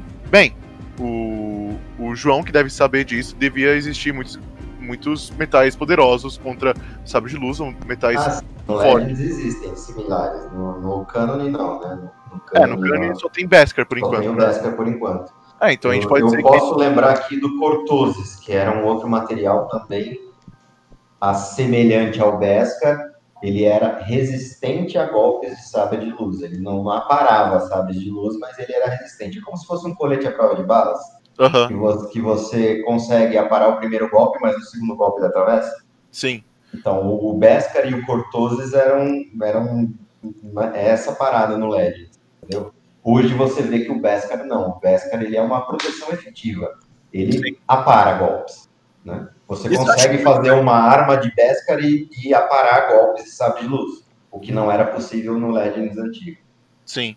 Então vamos dizer que Beskar é o Adamantium do Star Wars. Exato. Beleza, beleza. Fica aí pro Toda essa fã. volta para chegar nessa conclusão, óbvio. Mas valeu, né? Para os fãs aqui que nos ouvem, né? Com certeza o pessoal também gosta de Marvel. Ah, é um papo curioso, né? E outra coisa é que a gente volta também pra caracterização da Soca, né? Porque depois que a magistrada derruba o primeiro sabre da Ahsoka, ela assume aquela posição clássica de botar lá o, o sabre de luz meio que rente ao pulso, vamos dizer assim. Cara, o Gontia tem uma explicação. Como ele é muito fã por conta de, de Clone Wars, eu queria ouvir o Gontia a respeito dessa cena aí. Cara, eu acho. Na hora que eu vi essa cena, eu quase dei um grito, mano. Porque essa é basicamente a, a pose que ela usa nas primeiras temporadas, quando ela só tinha um sabre de luz, né? No começo da série. Que ela passava a maior parte usando daquele jeito. E quando eu vi é, que ela perdeu um sabre ela virou, eu já olhei pra magistrada e falei: Perdeu, mano. Tu tá eu pensei em outra coisa. Já era, acabou pra tu. E eu quero fazer aqui uma menção ao Julião, nosso, nosso colega de, de né?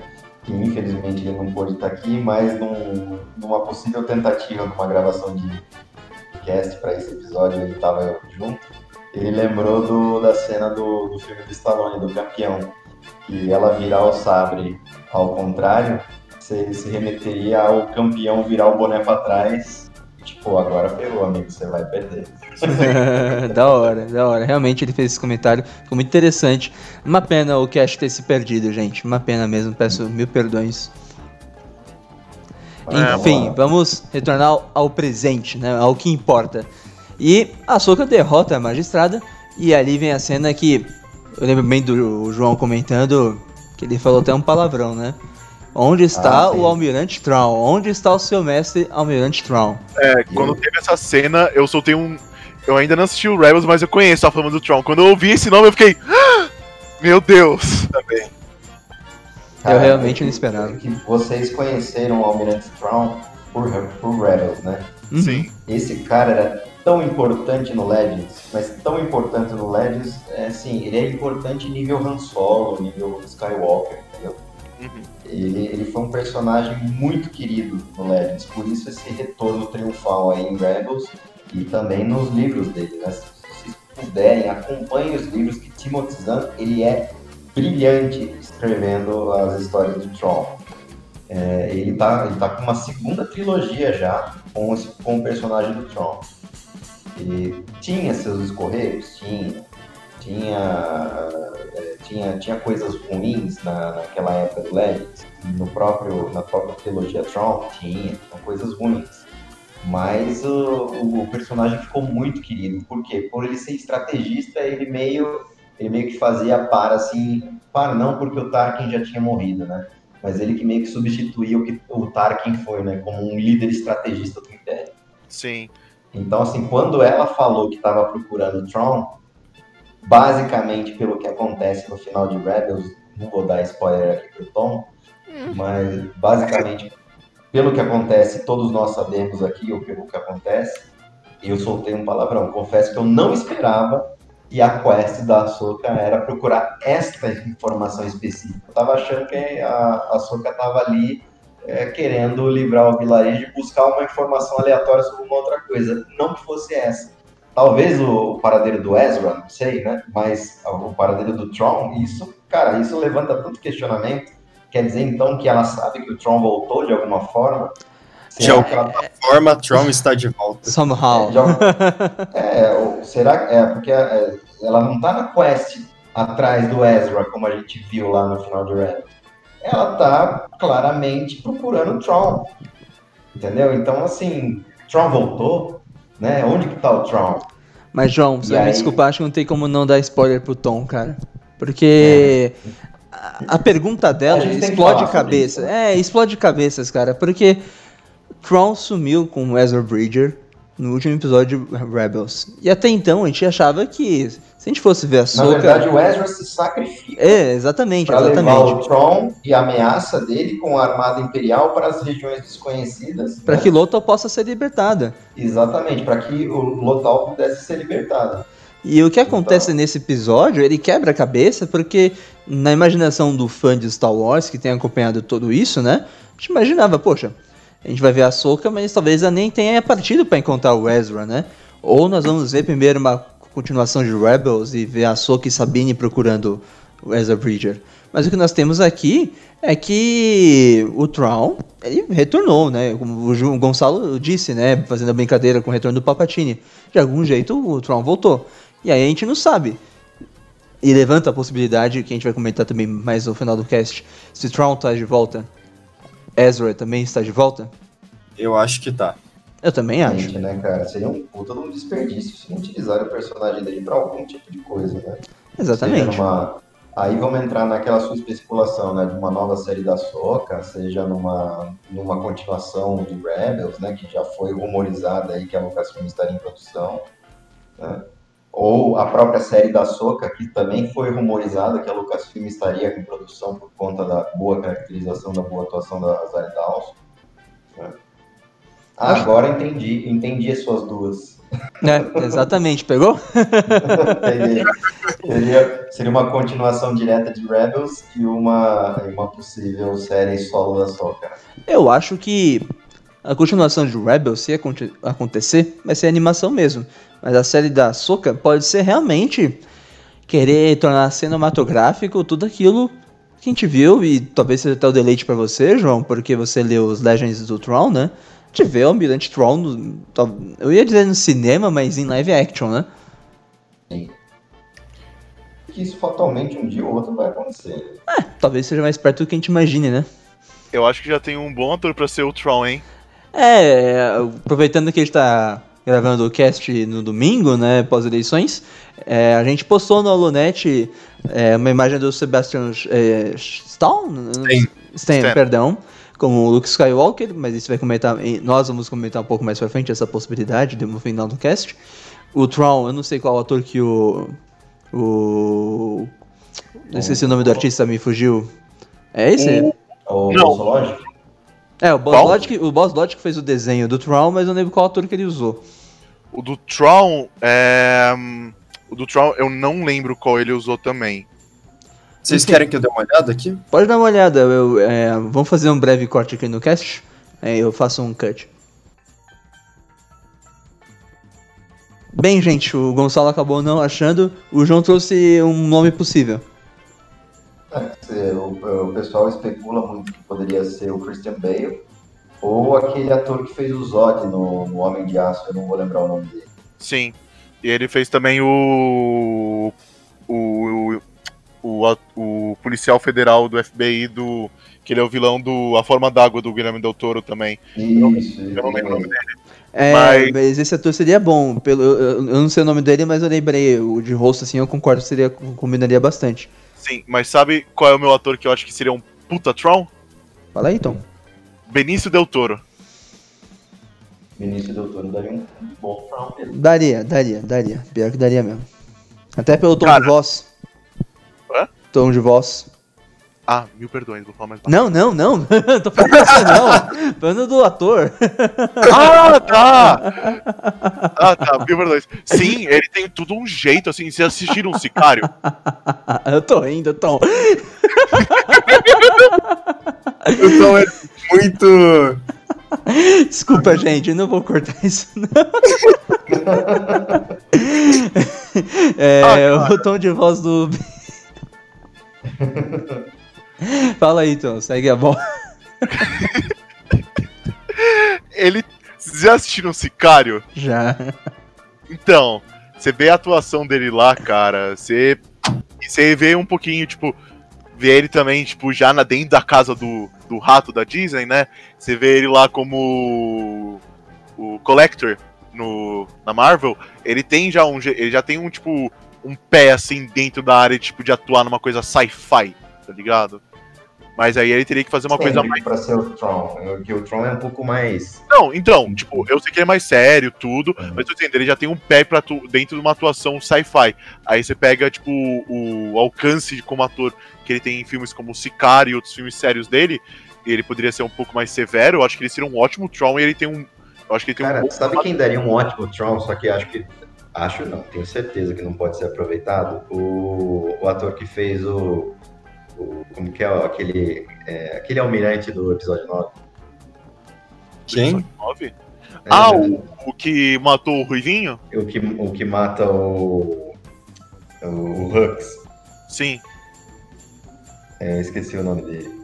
Eu também eu não lembro Mas ele daria um ótimo Tron, só que tudo bem, ele tá bem mais velho, né? Do que o personagem do Tron seria necessário, né? Porque é um X, né? Que meio que teria uns, sei lá, seus, seriam uns 40 anos ali, mais ou menos. Uhum. E ele já aparenta uns 60, 70 e pouco. Mas ele. Mas na personalidade, assim, porque o Tron é muito baseado no Tarkin, né? No, no, no ator que fez o Tarkin. Sim. Que, infelizmente também não vou lembrar o nome. É, Bem, né? Por ser sério, por ter aquela. aquela Vocês não querem terminar ereta, né? as especulações de- terminando o episódio? Aí a gente já começa a especular, aproveita o finalzinho Sim, do sim, cast? sim. A gente também estamos finalmente aqui, né? É, exatamente, porque a Soka tem essa cena com a magistrada, ela acaba provavelmente tirando a informação da magistrada, mas não, não nos mostra, né? Talvez até porque a Lucasfilm não queira que a gente saiba dessa parte ainda. Mas continuando, o Mando depois de ajudar a Soka, ele recebe o sabre da magistrada como se fosse por pertencer à cultura dele, né? Eu ia falar uma recompensa, mas não tem nada a ver com isso. Por pertencer à cultura dele, dá pra ver isso bem da Ahsoka. sim. E ele vai buscar o Baby Yoda que ficou na nave, né? O Grogu. Que quando ele che- quando a Soka está na cidade, depois vai de encontro ao Mando, né? O Jin. Ela percebe o carinho que o Jin tem pelo Baby Yoda e vice-versa, né, gente? Cara, incluindo, eu só queria falar uma coisa. Que quando eu vi ele recebendo a, a lança, eu fiquei feliz. Porque com certeza vai ter combate do Moff Gideon com o Sabre Negro contra o Mando. Puta que Bela Pariu! referência, Gonçalo. Nossa, eu, nu- eu nunca imaginei. Eu imaginei que ele ia derreter esse negócio. Eu, eu- assim, eu fico um pouquinho, um pouquinho triste porque eu já imaginava desse embate, mas eu imaginava que o Mando pudesse usar algum sabre de luz alguma vez. Só que pensando bem, faz muito mais sentido ele usar a lança. E ele vai ser o cara que vai lutar contra o Moff, mano. Ele vai ser o cara que vai derrotar o Moff no final. É bom lembrar, gente, que o Moff Gideon já tá rasteando a nave do Mandalorian. Do Mandaloriano, perdão. Sim, a Sim. Razor Crest. Exatamente. Ele tá, tá no encalço aí do mando. Exato. Então no próximo episódio vamos ter algumas coisas, mas antes de terminar o episódio, a Soka ela passa a informação, né? Porque ela acha que ela não pode treinar o Baby Yoda, mas ela fala. Insiste, ela insiste em não poder treinar o Baby Yoda. E claramente ali o mando meio que dá uma, uma resistida para entregar o Baby Yoda, mas ele, fervoroso ao seu código, ele vai cumprir a sua promessa. Ele só fala para ela guardar que ele ia buscar o Grogu, né, na, na nave. Exato. E antes dele voltar com o Grogu, ela, ela vai até a nave e fala né, que é, o link entre os dois era muito forte.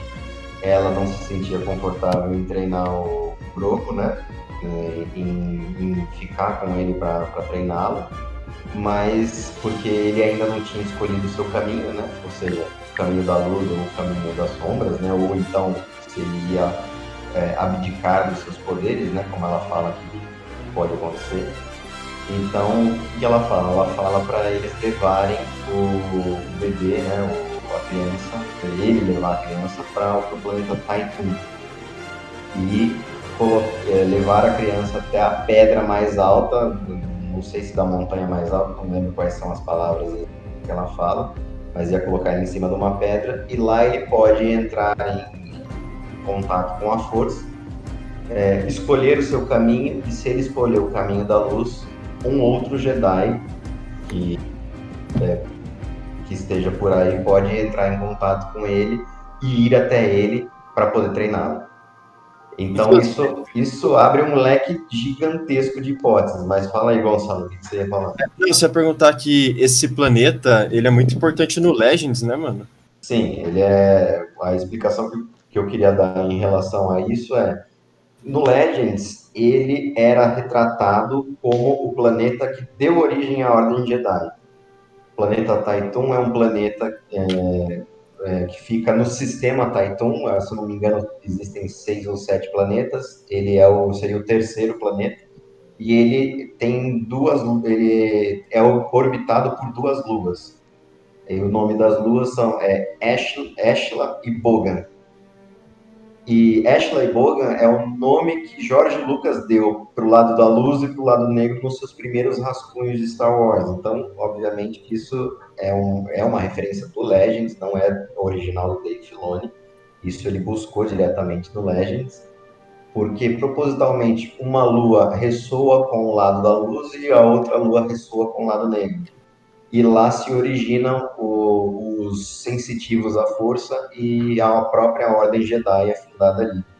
Inclusive a Soka fala que existe um, um templo Jedi abandonado lá, aonde ela, eles devem levar o Baby Yoda.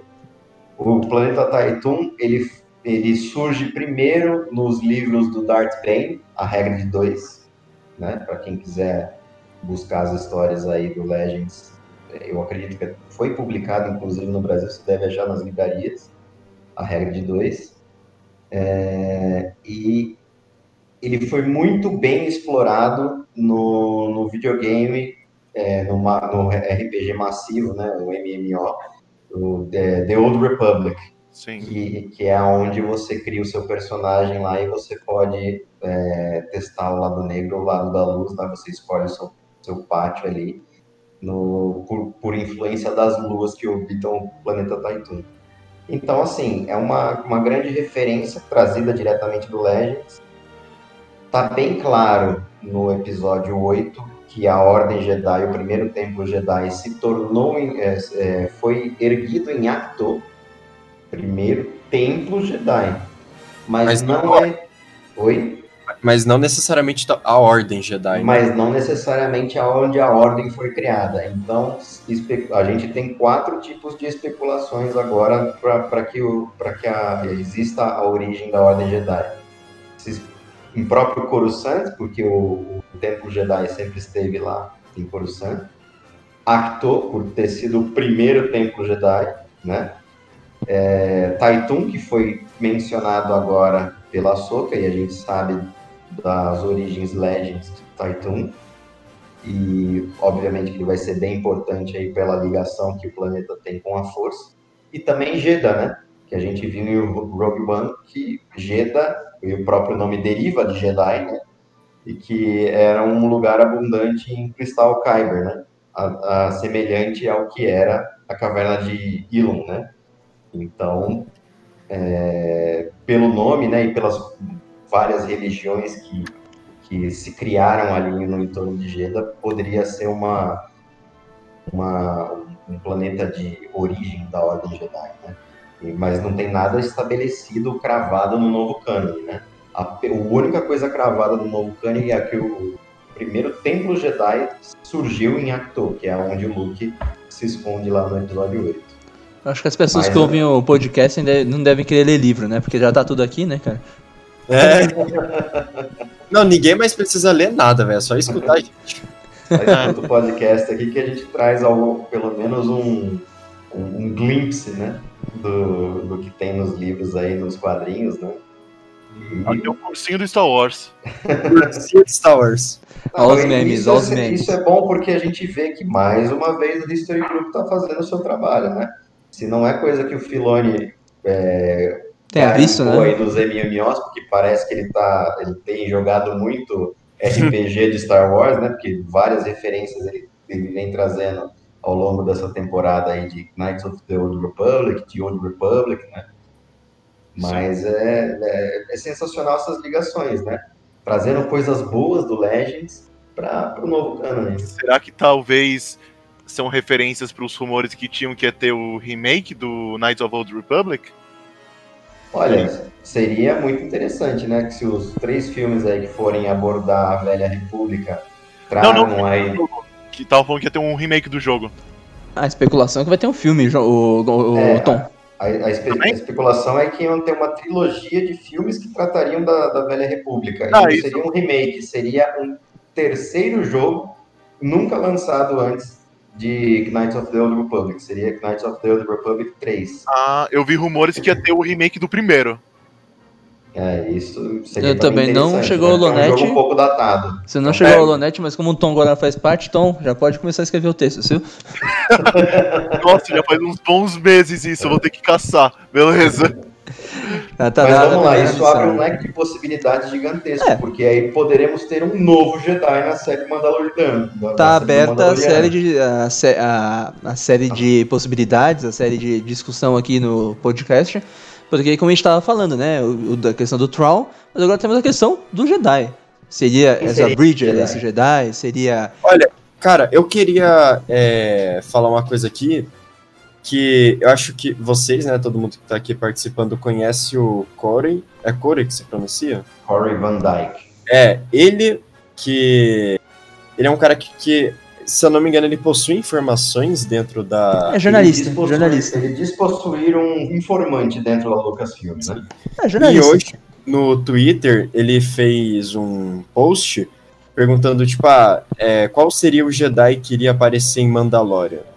Aí ele botou meio que uma votação, e nessa votação tem quatro nomes, que é Luke Skywalker, Ezra Bridger, o Cal, e uma que me surpreendeu, que ele botou Leia Organa. Cara. Porque a Leia foi treinada por Luke Skywalker. Mas essa sacada da Leia, eu não sei se é uma sacada. O Jones pode até confirmar um pouco melhor. Quando que a Leia desiste do treinamento Jedi dela? Quando o Ben Solo mo- nasce, não é? Mas em período de tempo, é, é um pouco antes Não, do filho não, dela não, nascer. Ela é treinada, pelo que dá a entender no episódio 9, isso não é explorado, tá, gente? Além do episódio 9. Não temos nada de material cânone né, falando sobre o treinamento da Leia, a não ser aquela cena e o dicionário visual. Tá? O dicionário visual traz alguma informação, eu tenho aqui o dicionário visual, ele traz alguma informação sobre o treinamento, de quando ele ocorreu, e fica bem claro no dicionário visual que ele ocorre após o nascimento de Ben Solo, tá? E ela desiste do treinamento Jedi no, enquanto ela ainda estava sendo treinada, porque ela tem uma visão da força dizendo que a morte do Ben Solo estaria totalmente ligada ao treinamento Jedi da Leia, o seu próprio treinamento Jedi. Então ela, em favor, aí espelhando, né, o que acontece com Anakin Skywalker de ter o sonho com a Padma morrendo e ele dando a, a, a informação do que para poder é, não deixar que isso acontecesse, é exatamente isso que ocorre, né? Ela desiste do, do treinamento Jedi e ainda assim o Ben Solo sucumbe, né, ao, ao lado negro. Então, ela numa tentativa de que isso não ocorresse, né, ela desiste do treinamento Jedi. Então, é só isso que é estabelecido, tanto no filme quanto no dicionário visual. Não temos mais nada explorando isso. Interessante. Então, por isso que eu, eu descartaria uma, aparição, uma possível aparição da Leia como sendo a Jedi. Eu não posso pôr na minha É que digitalmente, eu penso que seria mais fácil trazer a Leia. Mas pensando em contexto de história, de mundo, etc., acho É, não, muito difícil também, no João. contexto, porque apesar dela ter tido um treinamento Jedi, ela desiste do treinamento. Então eu não vejo a Leia se conectando com. Seria muito mais fácil o Luke tá, que tá peregrinando entrar em contato com o Baby Yoda e se interessar por treiná-lo do que a Leia aparecer e falar, eu vou te treinar. Não. É, A Leia exatamente. só retorna aos ensinamentos Jedi quando ela é a última esperança para treinar a Rey. É que eu, eu penso aqui, tô pensando agora, tá? É, eu penso que seria muito louco, no sentido, nos dois sentidos, de ver Ezra Bridger, mas eu também não sei se faz tanto sentido.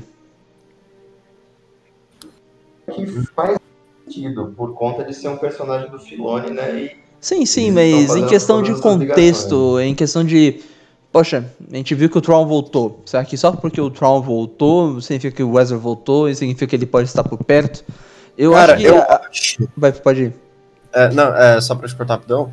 É, eu acho que o Ezra, ele não vai ser ah, quem vai treinar o Baby Yoda por, por motivo do que, assim, eu acho que ele ainda tá desaparecido e ele só vai voltar na série da Soca. Mas agora, quando, vai, se for ter uma série, quando que vai ter essa série? Será que Mandaloriano já eu vai acho que tá tá breve, o Gontcham. Eu acho que tá breve porque a Disney ela tá se articulando. As produções não só de Obi-Wan, como a série de Cassian Andor também estão chegando. Eu acho que tem alguma coisa já armada, não é à toa, sabe? Mas eu acho que faria muito mais sentido e eu acho que eu entro muito no que eu comentei já com vocês. O Sebastian Stan ele tem contato com a Disney porque a Marvel tá ligada à Disney. Seria muito mais fácil você trazer um Luke Skywalker trazendo ele, porque eles sabem que o fandom já pensa nele faz tempo como um Luke jovem pensando numa série, pensando em algum derivado. Acho que é bem possível e aí, cara, eu acho que seria explodir cabeças. Mas eu não Eu não sei até Eu quanto eles querem arriscar. molhados com essa hipótese. É, eu acho também um tenho. improvável. Eu também tenho, e eu não sei até quanto a série vai querer se arriscar trazendo o nome Skywalker de novo tão rápido depois do que foi o final da última trilogia. Ah, cara, vamos combinar. É, essa série não tá com medo de nada, né? Ela trouxe o conceito de midi-chlorians naturalmente de volta. Era um negócio odiado pelo fandom mais extremista, né? E ela, ela pra mim, ela não, fez um retcon, ela simplesmente faz uma menção. E vamos lá, por, por Star Wars ter essa característica transmídia de quadrinhos, jogos, filmes, uma hora ou outra né? É como a gente até brincou lá no, no negacionista, lá que pode se abraçar com terraplanista né? e falar que as, as, as prequels não existem e as sequels não existem. Cara, uma hora isso vai ser referenciado no novo cânone que está sendo criado. Não tem como.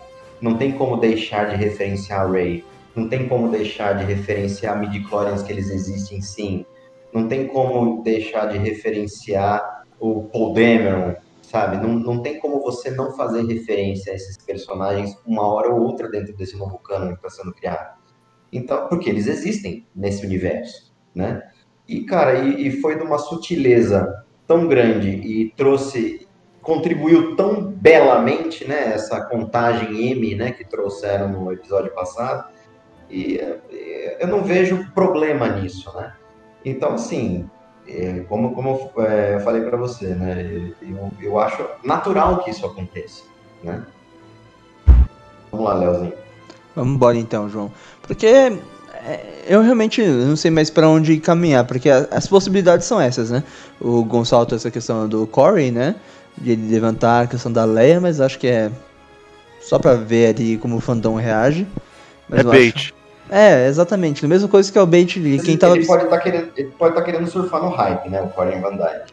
Mas Ah, todo mundo gosta um pouco, né? acertado muita coisa, né? Todo mundo. É, Ele é que. cravou, ele foi o único cara que cravou que a Rosário Dawson era a A Sokatano. a, a Sokatano e que ela ia estrear e tipo semanas antes de, de- ele, ele solta que o, o nome do episódio ia ser The Jedi e foi ele cravou que a Sokatano ia aparecer no episódio 5 e ela apareceu Cravou o diretor e, e roteirista, Dave Filoni. exatamente Porque até Cravou então a gente sabia que era o Dave Filoni que tinha dirigido, mas quem tinha escrito também e o nome do episódio. Então ele tem informações sim.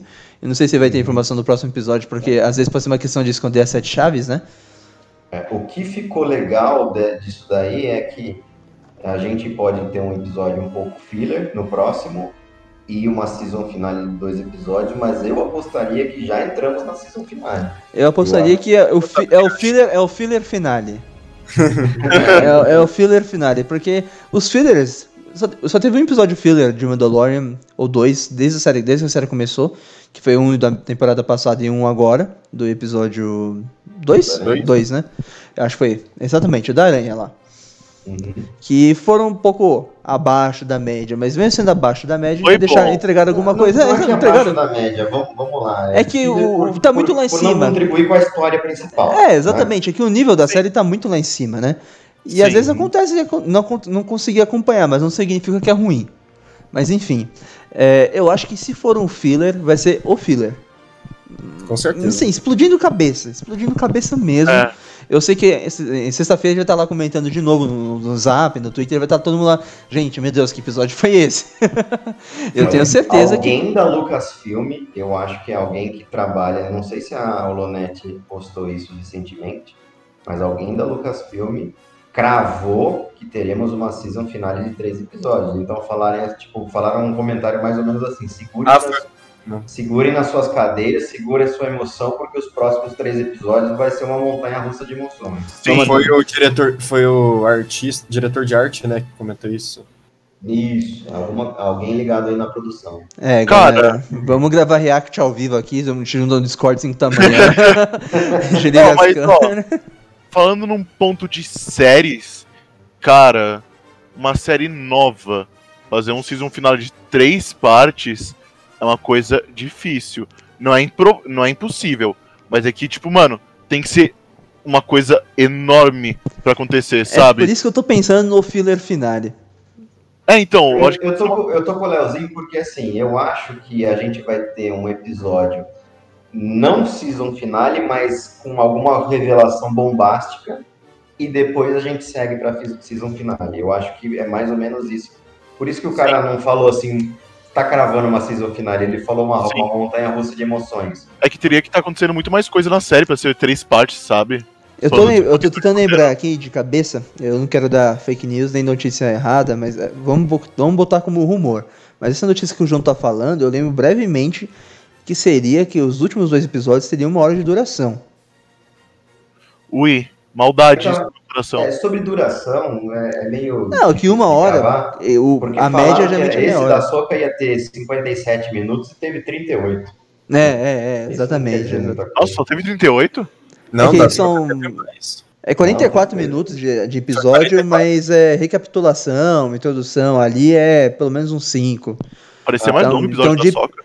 É que tem muita Desculpa, informação, mas né? aqui, ó, tô com a cola aberta, ele tem exatos 40.03 minutos. 40, mas é 38. Mas dá, 30, é, dá 38 de, de capítulo. Justo, Nossa, o episódio justo, tão bom justo. que parece que é mais longo. Meu Deus. Mas é a média da série Mandaloriana. Na primeira temporada, a média dos episódios era de meia hora. Aí ao final foi uma hora. Olha, eu vou falar pra vocês porque vai ser uma montanha russa de emoções. Sabe o que vai acontecer no próximo episódio? Hum. Meu xodó vai meter bala nesse menino prateado aí. É, quando a gente tentou gravar a primeira vez o podcast, eu tava comentando aqui que relaxa, Tom, que seu, seu bonequinho não vai aparecer. Quem é, qual é o bonequinho do Tom? É a porcaria do Boba Fett. Eu, eu, tá aí, eu não gosto. Mano, mano. Eu não gosto do? Boba Fett. Vamos, vamos lá, todo mundo esqueceu que o Boba Fett existe, né? Porque ele apareceu lá no primeiro episódio, pelo menos remete-se a ser ele lá. E, cara, foi uma montanha russa que, tipo, todo mundo esqueceu. E o Boba Fett? Foi Será- mesmo. Será Seria que o uma- Boba Fett vai pegar a armadura e vai para as tá cabeças? dessa cartola aí, Léo? Cara, o Tom deve estar pensando nisso. Boba Fett vai aparecer e vai falar assim: bora, vamos pra cima. e cara, não seria nada impossível. Seria mais fácil isso acontecer do que o Luke aparecer. Mas acho que extra tópico aqui, o Gonçalo lembrou muito bem. O, o- a armadura do Boba Fett tá com o, Mandalor, com o Mandaloriano. É. Exatamente. Então, Vai tá assim, cartas na mesa, as peças estão pontadas. Temos que lembrar que geralmente, geralmente não, né? Porque só temos uma temporada antes dessa, né? Mas se seguir o costume, geralmente o mando pede ajuda aos seus amigos, né? Aham. Então talvez tenhamos retorno sim dos personagens que passaram até agora.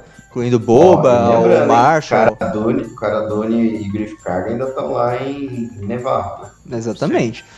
Então, eu não, eu não levaria a season final desse, desse, dessa série de novo para Nevarro. Mas pode acontecer. Mas eu acredito sim que a presença desses personagens, pelo menos no último episódio, eu acho, é quase que confirmada, sabe? Porque eu acho que eles vão seguir essa tradição de união, coisa do tipo, uma Eu amizade. gostaria que o Cobb Vance voltasse. Eu E também, eu Bo-Katan também. volta, mano. Bocatan, Bocatan seria muito bom. É, Eu- o que me tira. É, é, exatamente isso que eu ia comentar. Ah, o que me tira um pouco do hype é que a Sasha Banks comentou que ela não volta na segunda É, e temporada. é a questão da Sasha Banks, ela é carne unha com o Bocatan, né? É verdade. Mas e se for, tipo, só um bait? Ela falando isso, ela falaram, fala isso pra eles pararem de encher o nosso saco e eles terem uma surpresa por uma vez. Seria sensacional. Eu acho que eu acho que não vai ser por aí, mas acho que você pode, você pode, acho que você pode ter seu surto sim com o Boba Fett no último episódio, Cara, viu, Tom? Cara, você, eu não sei se vocês sabem, mas o Boba Fett já apareceu antes no, no Mandalorian. né? Não, sim, isso mesmo. Tipo, na primeira temporada, no episódio. Então, cara. É, tem era Boba passozinhos eu, lá. eu acho que era o Cobb Vance na primeira temporada. Eu tenho certeza que era o Boba Fett, cara. Mas a armadura não tava com ele, Tom. Mas não mostrou a armadura lá naquela cena, mostrou alguém que estava com uma roupa que você não sabia quem era. Exatamente, é. Mostrava como se fosse um manto. Aqui só parece a bota, né? É, e quando o Boba Fett aparece, como ele estava com uma roupa com um manto, também com uma capa assim da vida, não é mesmo? Boba Fett. Ele tava com armas do, do, do povo da areia, né? Tava com Sim. gaff stick e com, com um rifle da, do, povo da areia. É, eu tô tentando animar o Tom aqui, mas pelo menos ele- parece que ele não quer me ajudar muito, né? Cara, Tom, relaxa, que eu, eu, eu aposto que vai ter uma série solo do Boba Fett. Cara, por mim, eu já tô feliz. Não tenho que falar mais pras, eu não tenho que mais discutir com as pessoas falando que ele tá vivo. Ele está vivo. Bom, se você não acredita, você é terraplanista. Acabou. Jogou tudo pro alto, foda-se. eu amo o Boba Fett, cara. Vocês viram o tênis do Boba Fett que lançou, da Adidas? Mano, eu vou terminar o podcast, velho. eu vou terminar. Eu vou terminar. Vamos. Não, calma. Só deixa eu contar uma curiosidade desse tênis. É. Um amigo meu conseguiu, conseguiu comprar. Durou 7 minutos. Sabe quanto tá o tênis agora? Hum.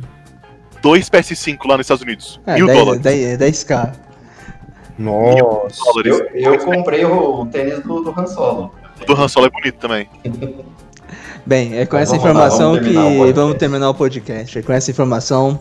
10 mil reais o tênis do Boba Fett, acreditem se quiser, crianças.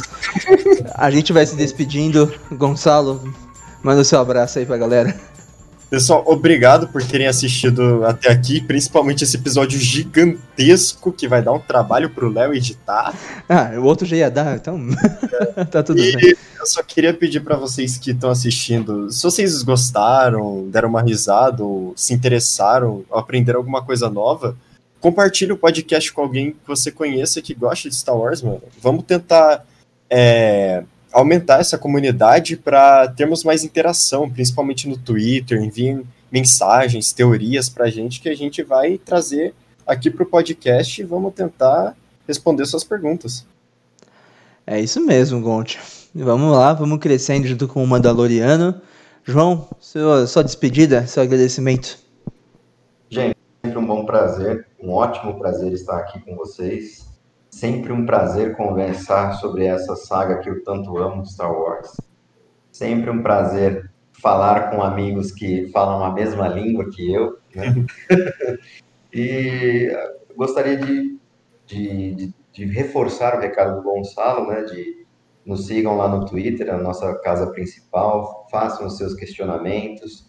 É, quem sabe a gente não responde as suas perguntas aqui no, no próximo cast assistam a série e façam as perguntas sobre o que, que vocês querem que a gente debata aqui, ou se quais conceitos a gente pode trazer, seja do Legends, seja do, do, do Canon aqui, para a gente debater aqui no podcast e responder a sua pergunta, para que esse seja um papo gostoso, um papo entre, entretivo, né, que traga entretenimento para vocês. E agradecer aí o pessoal, a paciência de todos que nos ouvem e um bom dia, uma boa tarde, uma boa noite para que vocês nos ouvem e espero vocês no próximo episódio, numa próxima oportunidade. Muito obrigado. Que o Holocast seja um podcast participativo acima de tudo. Tom, só despedida agora como participante oficial do podcast. Opa! Então, eu não vou falar nada definido porque eu não, eu não gosto de ter uma frase de efeito, mas consequentemente eu teria uma frase de efeito. Mas eu só quero reforçar de novo que eu tô extremamente feliz de estar aqui, juro, tipo, é uma coisa que trouxe uma felicidade pro meu coração e voltar mais ainda, tipo, que eu eu tenho meus tempos de Star Wars que eu vou e volto, mas agora que eu tenho vocês aqui, conheci vocês, tenho esses novos laços e reforçar meu laço antigo com o Léo, tô muito feliz que posso fazer com uma coisa que eu tenho tanta paixão desde que eu era um molequinho, que é Star Wars, e poder o que eu sempre quis fazer é levar tipo, falar sobre as pessoas, sobre as coisas que eu mais amo. E poder fazer isso com pessoas que amam ela do mesmo jeito que eu amo é a melhor coisa possível. E eu tô muito feliz de estar aqui e ter essa oportunidade. Eu só queria agradecer mesmo por vocês todos. Só isso. Nós que agradecemos, Tom. E com essa mensagem de amor e carinho que nos despedimos de você.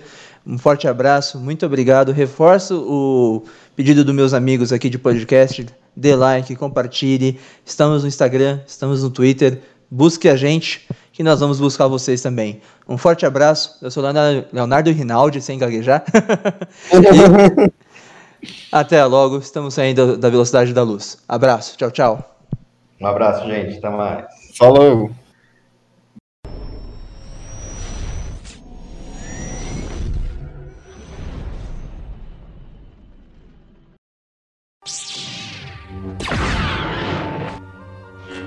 Holocast.